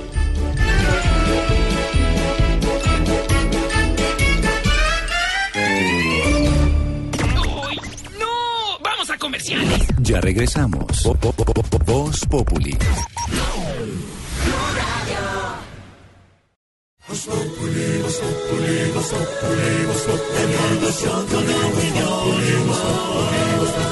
En Blue Radio.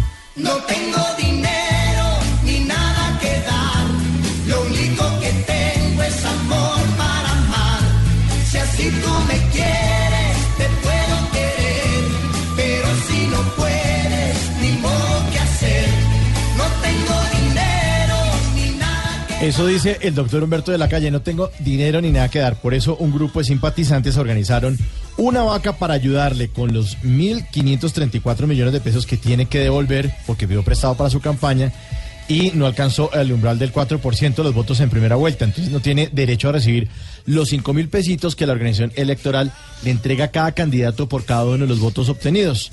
De la calle gestionó un crédito personal para su campaña por esa cifra. Ya les dije que son 1.534 milloncitos. Así que ayer se inició una campaña, la inició entre otras personas una mujer que se llama Alicia Lozano, quien le aclara a todos los medios que esto es una iniciativa de ellos, que incluso no es una cosa del doctor de la calle que, que lo haya pedido, sino que digamos que les, hasta les tocó pedirle su aval para que él aceptara esta vaca. Eh, arrancaron ayer y ya llevan 500 millones de pesos. O sea, en un día un tienen más. ya un poquito más. En un día ya tienen más de una tercera parte de esta deuda. pues la gente está sumándose a esa campaña. Dice que las donaciones van desde 9 mil pesos hasta 20 mil pesos. La gente está aportando eh, y pues simplemente le quieren ayudar al doctor de la calle en ese momento. Él dice que Faltan mil siete millones. Sí, mil siete Mil siete.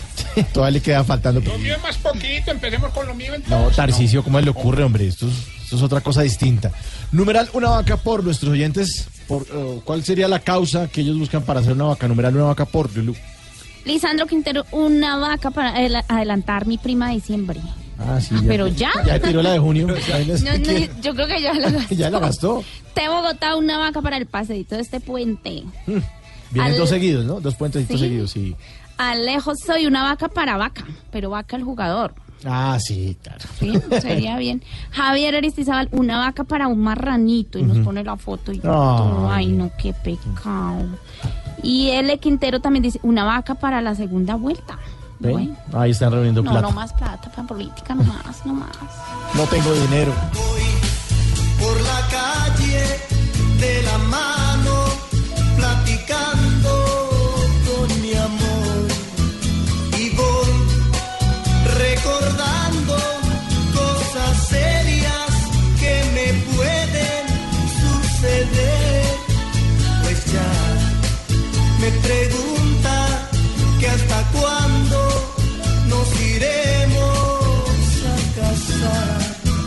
Claro que sí, la gente muy contenta escribiéndonos.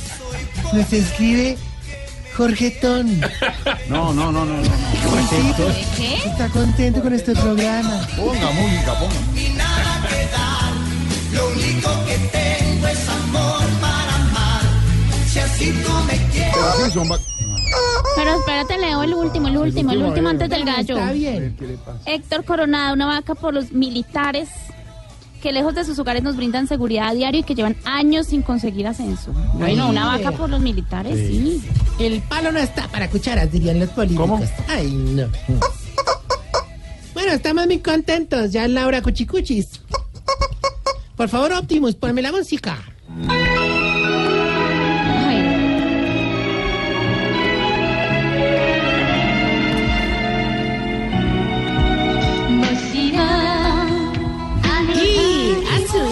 ahí. Ojo, no haces joder, ojo ahí. Sí, sí, con mainas. es eso? ¿Eh? Ay, me le pusieron en japonés. Espere, no, espere, lo traduzco. Ah, ahora sí. Pero, pero otro presidente japonés que lo, lo, lo, pronuncia muy bien. Es, es mucho más Mandarín. Hacia, hacia arriba de Tokio, ¿cierto? Sí, eso sí. Sí, acento. Uy, un sirai, ojo toro. Y si coden o Tarcisio San. ¿Qué? Sí, guacarimas, guacarimas, Nagasama. Konnichiwa. Konnichiwa. Ay, gudai, duru, gaseruda. Edaru, kudunai, godora. Preparaos vuestros corazones para la llegada del más grande. Está inventando ahí. Una cosa. El ninfo del estanque de la tercera edad. Ay, no, claro que debe parecerse al monstruo más bien de la película del señor gordito. ¿Cómo se llama el mexicano que ganó el Oscar? Guillermo el Guillermo el Toro, sí, que ninfo del Señor estanque. gordo que no queda. El duende de piel arrugada y ajada de las ancianidades. Tú llegaré tú. Yo le dije también, pero no hizo caso. El hombre que no se despega del ganso de los nalguicarrasposos. Oh, Geratunui y Casino Cotromay, Tarcisio San. Aquí está Tarcisio Amaya. Mejor dicho, arigato gozaima. ¿Qué? ¿Qué? ¿Ya se acabó la música? Oh, chiflamicas, chiflamicas, qué cosa tan horrible, hermano. oh, yo que vengo tan decepcionado con vos De, después de, decepcionada. Sí, porque los que se decepcionan son los sapos. Por eso. Disecciona. Disecciona, no. Por eso vengo diseccionado A ver, por siga. sapo. hable como- A ver, hable. es Imposible corregirlo, ya. Oh, no, de verdad, ve, Chifli, yo no sé qué te pasó en estas elecciones. Y ahora Liz con semejante descache. Mejor dicho, como diría el manager de Tamayo mirándole la agenda, esto no tiene presentación. A ver, ¿no? señor. Se le unió usted al empresario. Respeta a nuestros de tamaño. Gran humorista nuestro medio. Torito, torito, ¿Qué es eso? torito. ¿Qué es esto? Torito. Torito. No me regañéis, por favor. ¿Cómo? No vengas a opacar la luminosidad de mi dicha con la tempestad de tus aflicciones personales. ¿Eso es Shakespeare? No, no, eso lo leí por ahí en un. en un meme. Mira que hoy vengo más sonriente que Falcao en un comercial de Bombombum. Si sale sonriendo mucho. sí. Debe ser viejo el comercial. no, no sé. Bueno, ¿y eso no venía tan triste después de su derrota en las elecciones? Ayer lo vimos. Ah, sí. Triste, molesto. Ninguna derrota. Ah, ah. Mi querido periodista. Que habla así. ¿Por qué no me ponen alrededor? Ah. ¿A qué te Esto es un valioso aprendizaje. Lo que me tiene contento, con el corazón henchido de alegría. ay, ay, ay, Es que la gente no me ha dejado solo en este periplo por el fracaso electoral. Hoy, en la mañana, descubrí que la ciudadanía empezó con este bello proyecto solidario llamado Una vaca por Tarcisio. Una vaca por Tarcisio. Una vaca por ¿Cómo así que, Tarcisio. no, no, ¿cómo así que una vaca por? Corito, es mi única salvación porque quedé endeudado. Como le diría Camilo Cifuentes al peluquero, qué pela es tan berraca, hermano. Pero aunque tú no creas, ya tenemos muchos inectos mandando plata. Ineptos. Bueno, eso.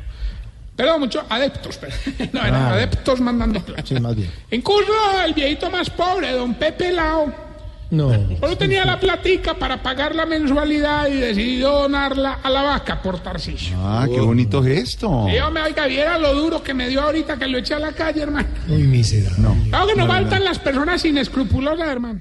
¿Qué es inescrupuloso? Que no tienen escrúpulos, Claro, sin escrúpulos. Sin escrúpulos. Inescrupuloso. Inescrupuloso. Es muy bruto. A ver, ¿por qué, señor? ¿Cómo te parece, ahorito? Venga, el abrazo. No, no, a ver. Que don. Cacaroncio es el tesorero de la campaña y ahí está contando lo que va llegando de la vaca por Tarcisio. Mm. Ahorita, mientras revisaba, vio que habían metido un cheque chimbo. ¿Y lo rompió? No, lo guardó para la noche. Hay que, hay que resaltar que hay gente con muy buena voluntad y eso es bonito. Claro. Por ejemplo, el caso de doña Pequinés y don Enananías, que se calviaron y vendieron el pelito para darme la plata. Claro que ahí, ahí lo que hay es una confusión. Claro, una cosa es ayudar y otra llegar a esos extremos. No, no, no, es que ya no sé cuál es doña Pequinés y cuál es don Enananías. Ay, no, los dos calvos, no, pobre viejito. Vamos bien no, con no, la lección no, no, que le va a ayudar a identificar si usted... Se está poniendo viejo. Cuéntese las arrugas y no se haga el pendejo. Si cuando sale a gozarse una hora loca es más lo que aplaude que lo que baila. Se está poniendo viejo. Cuéntese las arrugas y no se haga el pendejo. Si después de las 10 de la mañana no desayuna porque ya no almuerza. Se está poniendo viejo. Cuéntese las arrugas y no se haga el pendejo. Si ya deja más pelos en la almohada usted que su esposa. Se está poniendo viejo. Cuéntese las arrugas y no se haga el pendejo. Si cuando cambia el cepillo de dientes deja el viejito para limpiar cositas por ahí. Se está poniendo viejo. Cuéntese las arrugas y no se haga el pendejo. Si cuando da una propina le da pena dar menos de mil y rabia dar más de dos mil. Se está poniendo viejo. Cuéntese las arrugas y no se haga el pendejo. Si cuando va caminando por la calle juega a no pisar las rayitas. Se está poniendo viejo. Cuéntese las arrugas y no se haga el pendejo. Y si ya se le empezó a salir el ombligo. Se está poniendo viejo. Cuéntese las arrugas y no se haga el pendejo. Ah, Bueno, y mientras le damos tiempo a Oscar Iván Castaño cuando le dicen que hay picada de palchorizo. Eso pega el pique ahí. Les cuento que, aunque muchos viejitos se han unido a la vaca por Tarcisio, hay otros que definitivamente les faltó estudio. Ahí tenemos el caso de doña analfabeta. ¿Así? ¿Sí? ¿Y por qué? ¿Te parece que nos sorprendió mucho cuando le dijeron que había que hacer una vaca? ¿Y qué hizo la señora? Dibujó a Jorge Alfredo. Oiga, ¿por qué no ver, ¿qué le respeta a Tarcisio, hombre? Ah, no le ¿Qué dije es yo eso? no le dije yo. ¿Qué pasa? Ya tenemos la llamada. ¿Quién habla? Gilberto Montoya Tarcisio. Ay, hombre. El ganaconcursos de 2018. Este Hilbertico sigue insistiendo y no le cansa, a pesar de que yo lo hago perder, hombre. Ganaré muy bueno. Usted sí es más raro que ver a Lady Gaga cantando en Teletón, pues, eh. Bueno, ya que llamaste, participa. Hoy hay Sí. 500 millones de pesos. Uy, 500 millones. Que ya son prácticamente son suyos solamente por el hecho de llamar. Entonces ya gané, ¿me puedo ir? No, no, la única condición es que con todo ese billete apoye alguna causa. Solamente díganos el fragmento de la canción y qué causa va a apoyar. De pronto, no sé, una fundación, un proyecto, la vaca que estamos haciendo por Tarcisio, lo que usted quiera. Eh, no, pues ya gané, suéltela y verá. Escuche pues. Hágale. Don Alberto, ¿qué dice la canción? ¿Y qué va a apoyar usted con estos 500 millones de pesos? La vaca. Qué bonito, qué gesto tan hombre. bonito. El aplauso, Miguel. No, no Gracias, hay- Alberto. Gente ¿Cómo- solidaria. ¿Cómo? ¿Por qué a llorar? ¿Cómo están las lágrimas de este? Sí, claro. esto? Por inducir a la respuesta equivocada, Sí, como para siempre. con la Por engañar a los oyentes. Oiga, qué No, no, un momento. No, sí, vaca. pero es por inducir. Él sabe que nos hace más falta a nosotros la plata que a él. bonito, qué Pudiéndose en quedar con esa plata ¿Cómo y se pudiera la, qué? Pudiéndose en quedar con esa plata y se la dan a don La Tarcisio. vaca. Ahora te necesitan, están llamando. Vámonos. Mejor dicho, ¿quién ganó hoy? La, la vaca, la vaca. Ahorita recordarles que estamos en las redes. No, me conmueve mucho hasta las lágrimas esto, de verdad. Que esto tan de interés. ¿Qué le Y gracias, pasa? Jorge, de verdad, por tu donación. Yo sé que la querías hacer anónima, ¿Cuál? pero no puedo. Venga, ese abrazo. No, ya. No, quiero. ma- no, hombre. no me- Me reparte Me siento en fiesta donde Camilo a las 3 de la mañana. Eh, a ver, Venga, no, no, no. Recuerden que estamos en las redes sociales y esta bella pregunta. a ver. Hombre, ¿por qué los viejitos siempre les sale el mismo pelo por la nariz? Jorge? Es uno, es uno lo que se reproduce. Largo y blanco. ¿Verdad, verdad? Fatal. Lo del ombligo y lo de la nariz. eso y todo fatal, no es chistoso.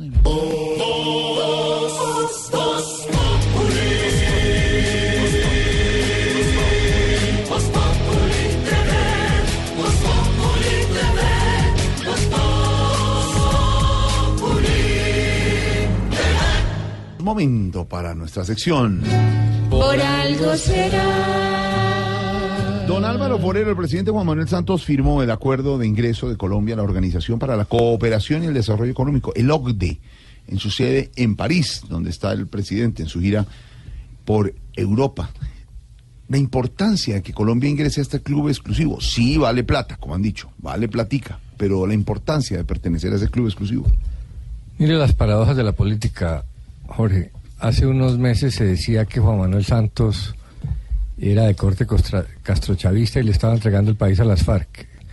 Y antes de irse está haciendo, tomando dos medidas que pueden llamarse ultraconservadoras. ¿Cuáles? El ingreso a la OSDE, porque es una entidad donde están los países más desarrollados eh, que se podía llamar neoliberales.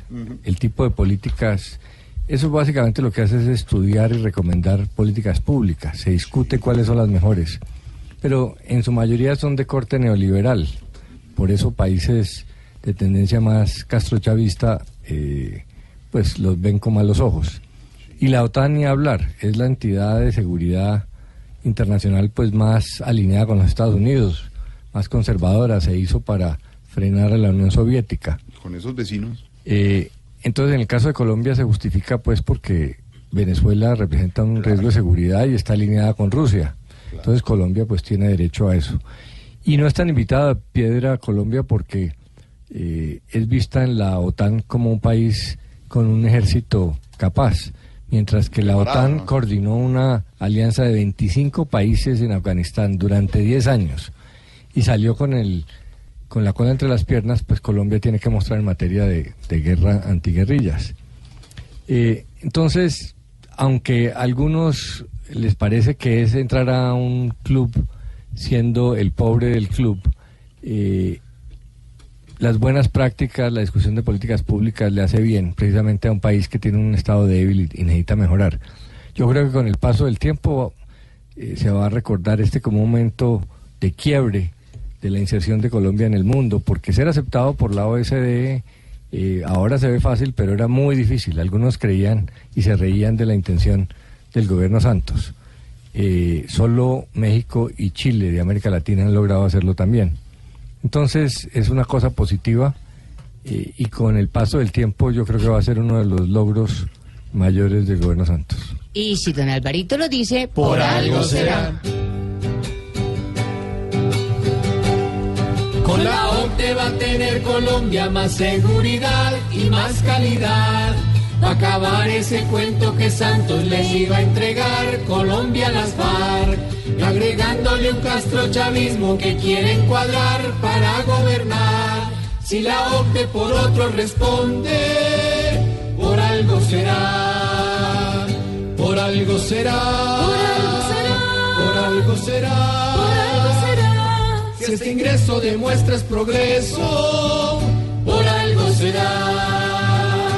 Don Álvaro, hablando de movimientos eh, políticos, de alianzas que usted está hablando, ojo con el siguiente dato. Hay división en cambio radical. En las últimas horas se han hecho evidentes roces entre integrantes del partido, Álvaro, a propósito de la derrota de Germán Vargas Lleras. Tener cuatro millones y medio de votos y fueron un millón cuatrocientos alguito. El senador Carlos Fernando Motoa del Valle, del Valle del Cauca, señaló que la responsabilidad del resultado recaía, entre otros, al equipo de la campaña encabezado por el exministro Luis Felipe Henao. Henao era el, el gran escudero de, de Vargas Lleras en la, en la campaña. Y Henao le respondió con un trino que borró después. Pero sí, le alcanzó a responder, usted lo vio. Después lo buscamos y no. Lo cierto es que Motoa va a adherir mañana a la campaña de Iván Duque. Motoa, que era de cambio radical total vargallerista, va con Iván Duque, a la que se cree llegarán los demás miembros de su partido. Es decir, todos los caminos de cambio radical conducen a la candidatura de, de Iván Duque. El senador piensa que no se puede seguir esperando en una recta final decisiva y pese a que su bancada aún no ha dado el paso, mañana anunciar públicamente que se va con Duque. Es decir, ya no esperan ya el anuncio obedientes unos, sino, miren, me voy con Duque y yo estoy con Duque. La respuesta de Luis Felipe Nao lo que decía básicamente era que eh, le estaba echando la culpa para excusarse de no haber hecho trabajo por Vargas porque realmente estaba con Duque desde hace rato. El otro sector que apoyaba a Germán Vargas en el Valle, la- el de la gobernadora Dilian Francisca Toro, también ha dicho que ellos cumplieron y que no cumplió Motoa eh, porque estaba con Duque. Yo vengo insistiendo desde hace rato. Una posible explicación de los malos resultados de Vargas es que muchos congresistas desde hace rato están donde Duque y no hicieron ningún esfuerzo porque saben que igual Iban a, estar, iban a quedar montados. iban a negociar Claro, con, con, Duque. Se sigue moviendo el mundillo político y el domingo a las 10 de la noche ese análisis con humor y opinión en Voz Populi. Emi. Voz Populi TV, Voz Populi TV, aquí el humor mejor de tu equipo lo quieres relegar, danos el papayazo y tendremos de qué hablar. Populi TV, Populi TV, Populi TV, Populi TV. un video pues que publicó el senador Álvaro Uribe en el que salió está dando vueltas en las redes sociales y dice que él no es eh, que Duque no es títere y que él tampoco es titiritero, Álvaro. Pues ese es un tema que yo creo que los colombianos están meditando. Eh, muchos, creería yo, tienden a, creer que Iván Duque no es un títere. Eh, ha hecho una buena campaña y la gente le da el beneficio de la duda. Y pues todo el mundo parte de la base que nadie quiere llegar a la presidencia de la República para que lo mangonen. Pero la duda está en si el expresidente Álvaro Uribe realmente no quiere ser titiritero. Lo que hemos visto es que cuando Juan Manuel Santos le dijo que no, no siguió esas instrucciones, pues el presidente, el expresidente Álvaro Uribe montó un partido, incendió la política y no quedó contento hasta que lo le destruyó la credibilidad y la popularidad. Entonces, pues uno no sabe cómo va a actuar frente a Duque y Duque tiene ese antecedente, ¿no? Sabe que si, si se enfrenta a Uribe la cosa es, es complicada. Y ahora va a ser distinto porque Uribe va a manejar la coalición de gobierno en el Congreso. O sea que va a tener, yo creo que un presidente tiene dos brazos. El del Poder Ejecutivo, para firmar los decretos y gastar la plata, y el otro es el de la coalición. Uno de los brazos va a estar en manos de Álvaro Uribe.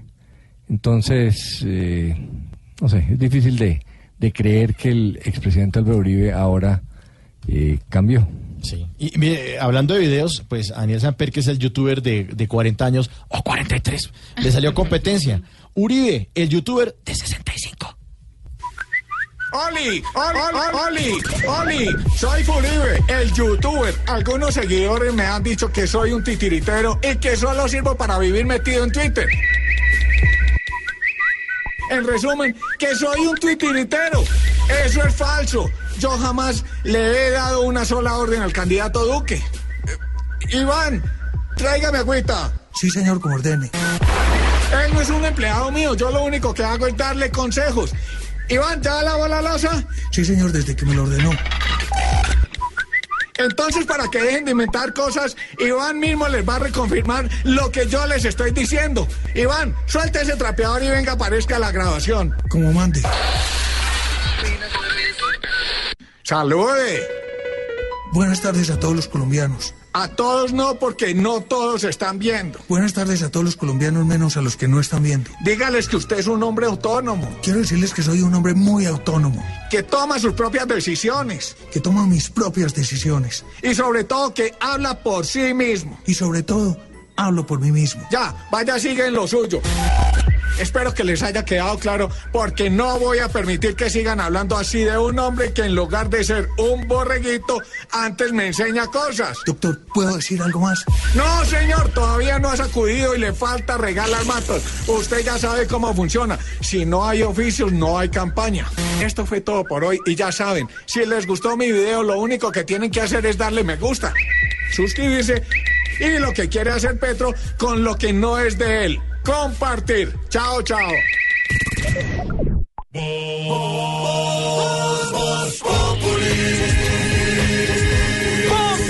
Enciendo la radio, 4 de la tarde comienza el show de opinión y humor en Blue. Esto es Voz Populi en Blue Radio. 30 de mayo, afortunadamente hoy es San Billete, porque aquí está el vendedor de Voz Populi. Muy, pero muy buenas tardes, tengan todos, todas. Y el resto aquí llegó arriba y apareció el lugar a un vendedor ambulante vagabundo y de tan efectivo, tan efectivo, pero tan efectivo que le vendía a Iván Duque una tintura para tapar las canas. Claro que como a mí no me gusta mentir, en realidad esta ni timar a nadie, les aclaro que mis productos son un poquito piratas. ¿Cómo eran de piratas? Que vende una maratón de séptimo día y Manuel Teodoro sale combinando el saco con el pantalón. Sí, presté mucha atención que en la noche de hoy, a propósito este que ha sido un año de extradición, viajes a Rusia por el Mundial, vengo ofreciendo, mostrando y exhibiendo las mejores maletas para viajar. Mire esta belleza, don Santiago, la maleta tipo Uribe, trae bolsillo de seguridad democrática. También le tengo para usted, don Mauricio, la maleta tipo campaña de Humberto de la Calle. ¿Cuál Ni es? arrastrada anduvo más. No se quede, doña María Auxilio, en conocer la maleta tipo Santrich. Antes de viajar, toca meterle su embalada. Y mire, doña Diana, para usted lleve la maleta tipo Venezuela. Vacía por dentro, acabada por fuera y con cierres por todos lados. Bueno, voto por hoy, recuerda que lo que necesite. Sígalo, Sígalo, papá. papá. ¿No tiene algo palipo? Sí, le tengo numeral una vaca por de la calle que se convirtió en la colecta online más grande de Colombia. Sobre ese tema que está nuestra dedicatoria.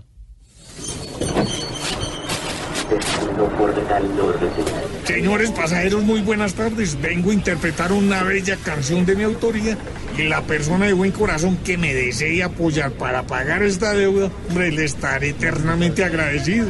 Dice así, un, dos, tres, va. La vaca mu, la vaca mu, la vaca mu, la vaca mu. La vaca mu, la vaca mu, la vaca mu, hagamos vaca mu, mi vaca mu, mi vaca mu, mi vaca mu, hagamos vaca. En campaña solo queda una deuda por pagar. Estoy sin una moneda, no tengo en dónde prestar. Ya me han llamado del banco 20 veces a cobrar. Estoy tan desesperado que cambié de celular. La vaca mu, la vaca mu, la vaca mu, hagamos vaca mu, mi vaca mu, mi vaca mu, mi vaca mu, hagamos vaca. Le debo a paga diario y a más de un familiar. Me embargaron el salario, no tengo ni para mercar. Si logramos hacer vaca, bastante me va Ya estoy que le pido plata a la gente de la FARC. La vaca mu, la vaca mu, la vaca mu, hagamos vaca mu, mi vaca mu, mi vaca mu, mi vaca mu, hagamos vaca mu. Espero pues los aportes. A ver, la vaca, la vaca que no tengo ni para la pola. que tela es tan berraca, hombre. Que vas llegando tarde a casa. Y cuando llegas tarde en la casa, todo es Voz Populi. Llegamos al final de Voz Populi por hoy. Eh, dentro de un ratico viene todo el equipo de Blue Radio, el equipo deportivo, porque a las siete y media empieza el partido Deportes Tolima versus Deportivo Independiente Medellín. para las semifinales de la Liga Águila en vivo desde el Manuel Murillo Toro de Ibagué. Por ahora vamos con el monólogo del padre Alberto Linero. Feliz noche. Chao. En estos días, a los 93 años, murió María Dolores Pradera, una de las voces más importantes de la historia de, de la música que nosotros hemos disfrutado y que hemos cantado. De hecho, recuerdo inmediatamente a mi papá cantando esas canciones, emocionado con la música de esta gran cantante española. Oye, pero ver que durante tanto tiempo permaneció en la retina, permaneció en la memoria de los seres humanos, me hizo reflexionar en torno a cómo hoy tenemos dos actitudes muy comunes. Una, la rapidez al vivir y la otra, el miedo al futuro. Sí, de verdad que vivimos en un tiempo en el que no alcanzamos a disfrutar algunas cosas cuando ya tenemos que pasar a otras. Parece que somos una generación de alguna manera condenada a lo rápido, a lo instantáneo, a que nada de lo que tenemos dure. Es decir, pensar que todo pasa tan rápido que se vuelve obsoleto rápidamente. Su tiempo de vigencia es muy, muy limitado. Ya uno tiene que cambiar los aparatos, tiene, tiene que cambiar aún hasta las personas rápidamente, porque es como si todo fuera siempre obsoleto o estuviera atacado por, la, por ser obsoleto. Pienso en los artistas, por ejemplo, en María Dolores Pradera, cuyos nombres eh, todos conocemos y que aunque no sepamos muchas cosas de arte, sabemos que hicieron pinturas, piezas musicales, esculturas, que compusieron sinfonías que perduran para siempre. Difícilmente hoy una estrella de estas se convierte en alguien que se recuerde 10 años o 15 o 20 años después. Claro, te aseguro que tú revisas nuestros artistas con todo el respeto y con todo lo que hacen y difícilmente encuentras un clásico en ellos. Ah, bueno, tienen muchos views, millones de views, tienen mucha gente que instantáneamente los aplaude y recorren el mundo entero. Pero yo no creo que en 10 años, 15 años, alguien los vuelva a recordar. Sí, de alguna manera, la fama crece aceleradamente con el número de visitas a una página web y se desvanece con los chismes de los paparazzis. En medio de todo eso, tal vez nosotros nos acostumbramos a vivir así y a ser realmente superficiales y a apostarle la vida a lo superfluo. Por eso, quisiera que hoy reflexionaras un poco en torno a esto. ¿Realmente estás haciendo las cosas porque te definen, porque son fruto de tu disciplina, porque son fruto de tu talento, o simplemente para ser aplaudido, o simplemente para ser valorado, o simplemente para que ah, alguien diga, ¡eh, qué bien! ¿O eres realmente alguien que le está apostando desde lo profundo de su ser a dejar una huella en la historia? Esa pregunta te la tengo que hacer, porque ojo, lo que le da sentido a la vida no pasa tan rápido. Lo que le da sentido a la vida es más bien lento, es más bien algo que reclama eternidad, algo que reclama amor para siempre. La pregunta es, ¿qué nos está pasando? Y la segunda constatación que hago es que de alguna manera vivimos con miedo al futuro. No nos gusta pensar en el futuro. Creo que principalmente por tres razones. La primera, porque les han pasado tantas cosas terribles en su vida, les ha costado tanto vivir y les ha frustrado tanto sus aspiraciones y sus planes, que de solo pensar en lo que puede suceder mañana, ya se ponen tristes o pesimistas y piensan que no vale la pena mirar hacia allá desde su dolor, porque creen que lo peor va a llegar. Una segunda razón puede ser que las personas que sienten que ya lo tienen todo asegurado, que creen que tienen la vida comprada, que sea por su posición económica o por su posición social, sienten que están por encima de los demás y de los dolores del común de los mortales y no quieren imaginar un futuro donde eso pueda estar en duda o donde eso pueda estar amenazado. Y entonces prefieren no mirar hacia el futuro. Y la tercera están las personas que se han convencido de una ideología valiosa sobre el presente, pero catastrófica cuando se vive al extremo. Esos que encontraron ideas sobre vivir el día, el carpe diem, solo importa el hoy, que viven desconectados de la temporalidad de su vida, que olvidan que cada cosa que hacen hoy se convierte en una siembra que seguramente dará cosechas mañana. De todos esos, creo que son los primeros los que tienen justificación para optar por no pensar en el futuro. Sin embargo, es necesario que todos nos detengamos y tratemos de no tenerle miedo al futuro. Insisto, hey, la vida es más lenta. Es que, me, mira, me meto en esta vaina tan rauda, ta, ta, ta, ta, ta, ta, ta, ta, ta, y, y parecería que, que- que no hay tiempo para gozar las cosas lentamente, como si todo se fuera a acabar. Es el miedo a, ser obsoleto. Es que compras un celular y a los 10 días ya hay otro, ya está el 9, el 15, y ya el tuyo es obsoleto, ya te da hasta pena mostrarlo. Pero es- eso se mete en el corazón y te hace vivir desde lo superficial y te hace apostarle a lo superfluo. Pero segundo, los que le tienen miedo al futuro, hoy quisiera invitarte a que no le tuvieras miedo al futuro. Goza tu presente, disfruta lo que haces, lucha, esfuérzate. Pero ¿sabes qué? Busca también que el mañana sea emocionante.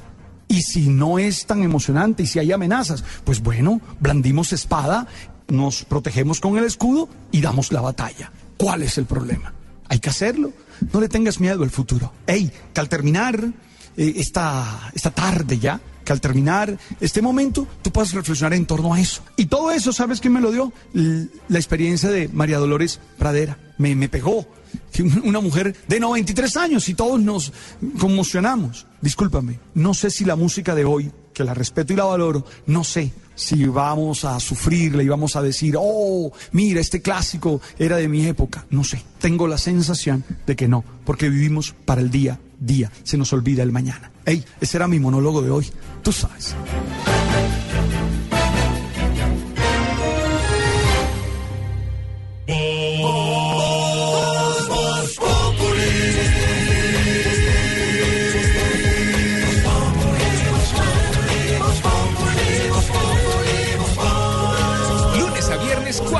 Tarde en Blue Radio.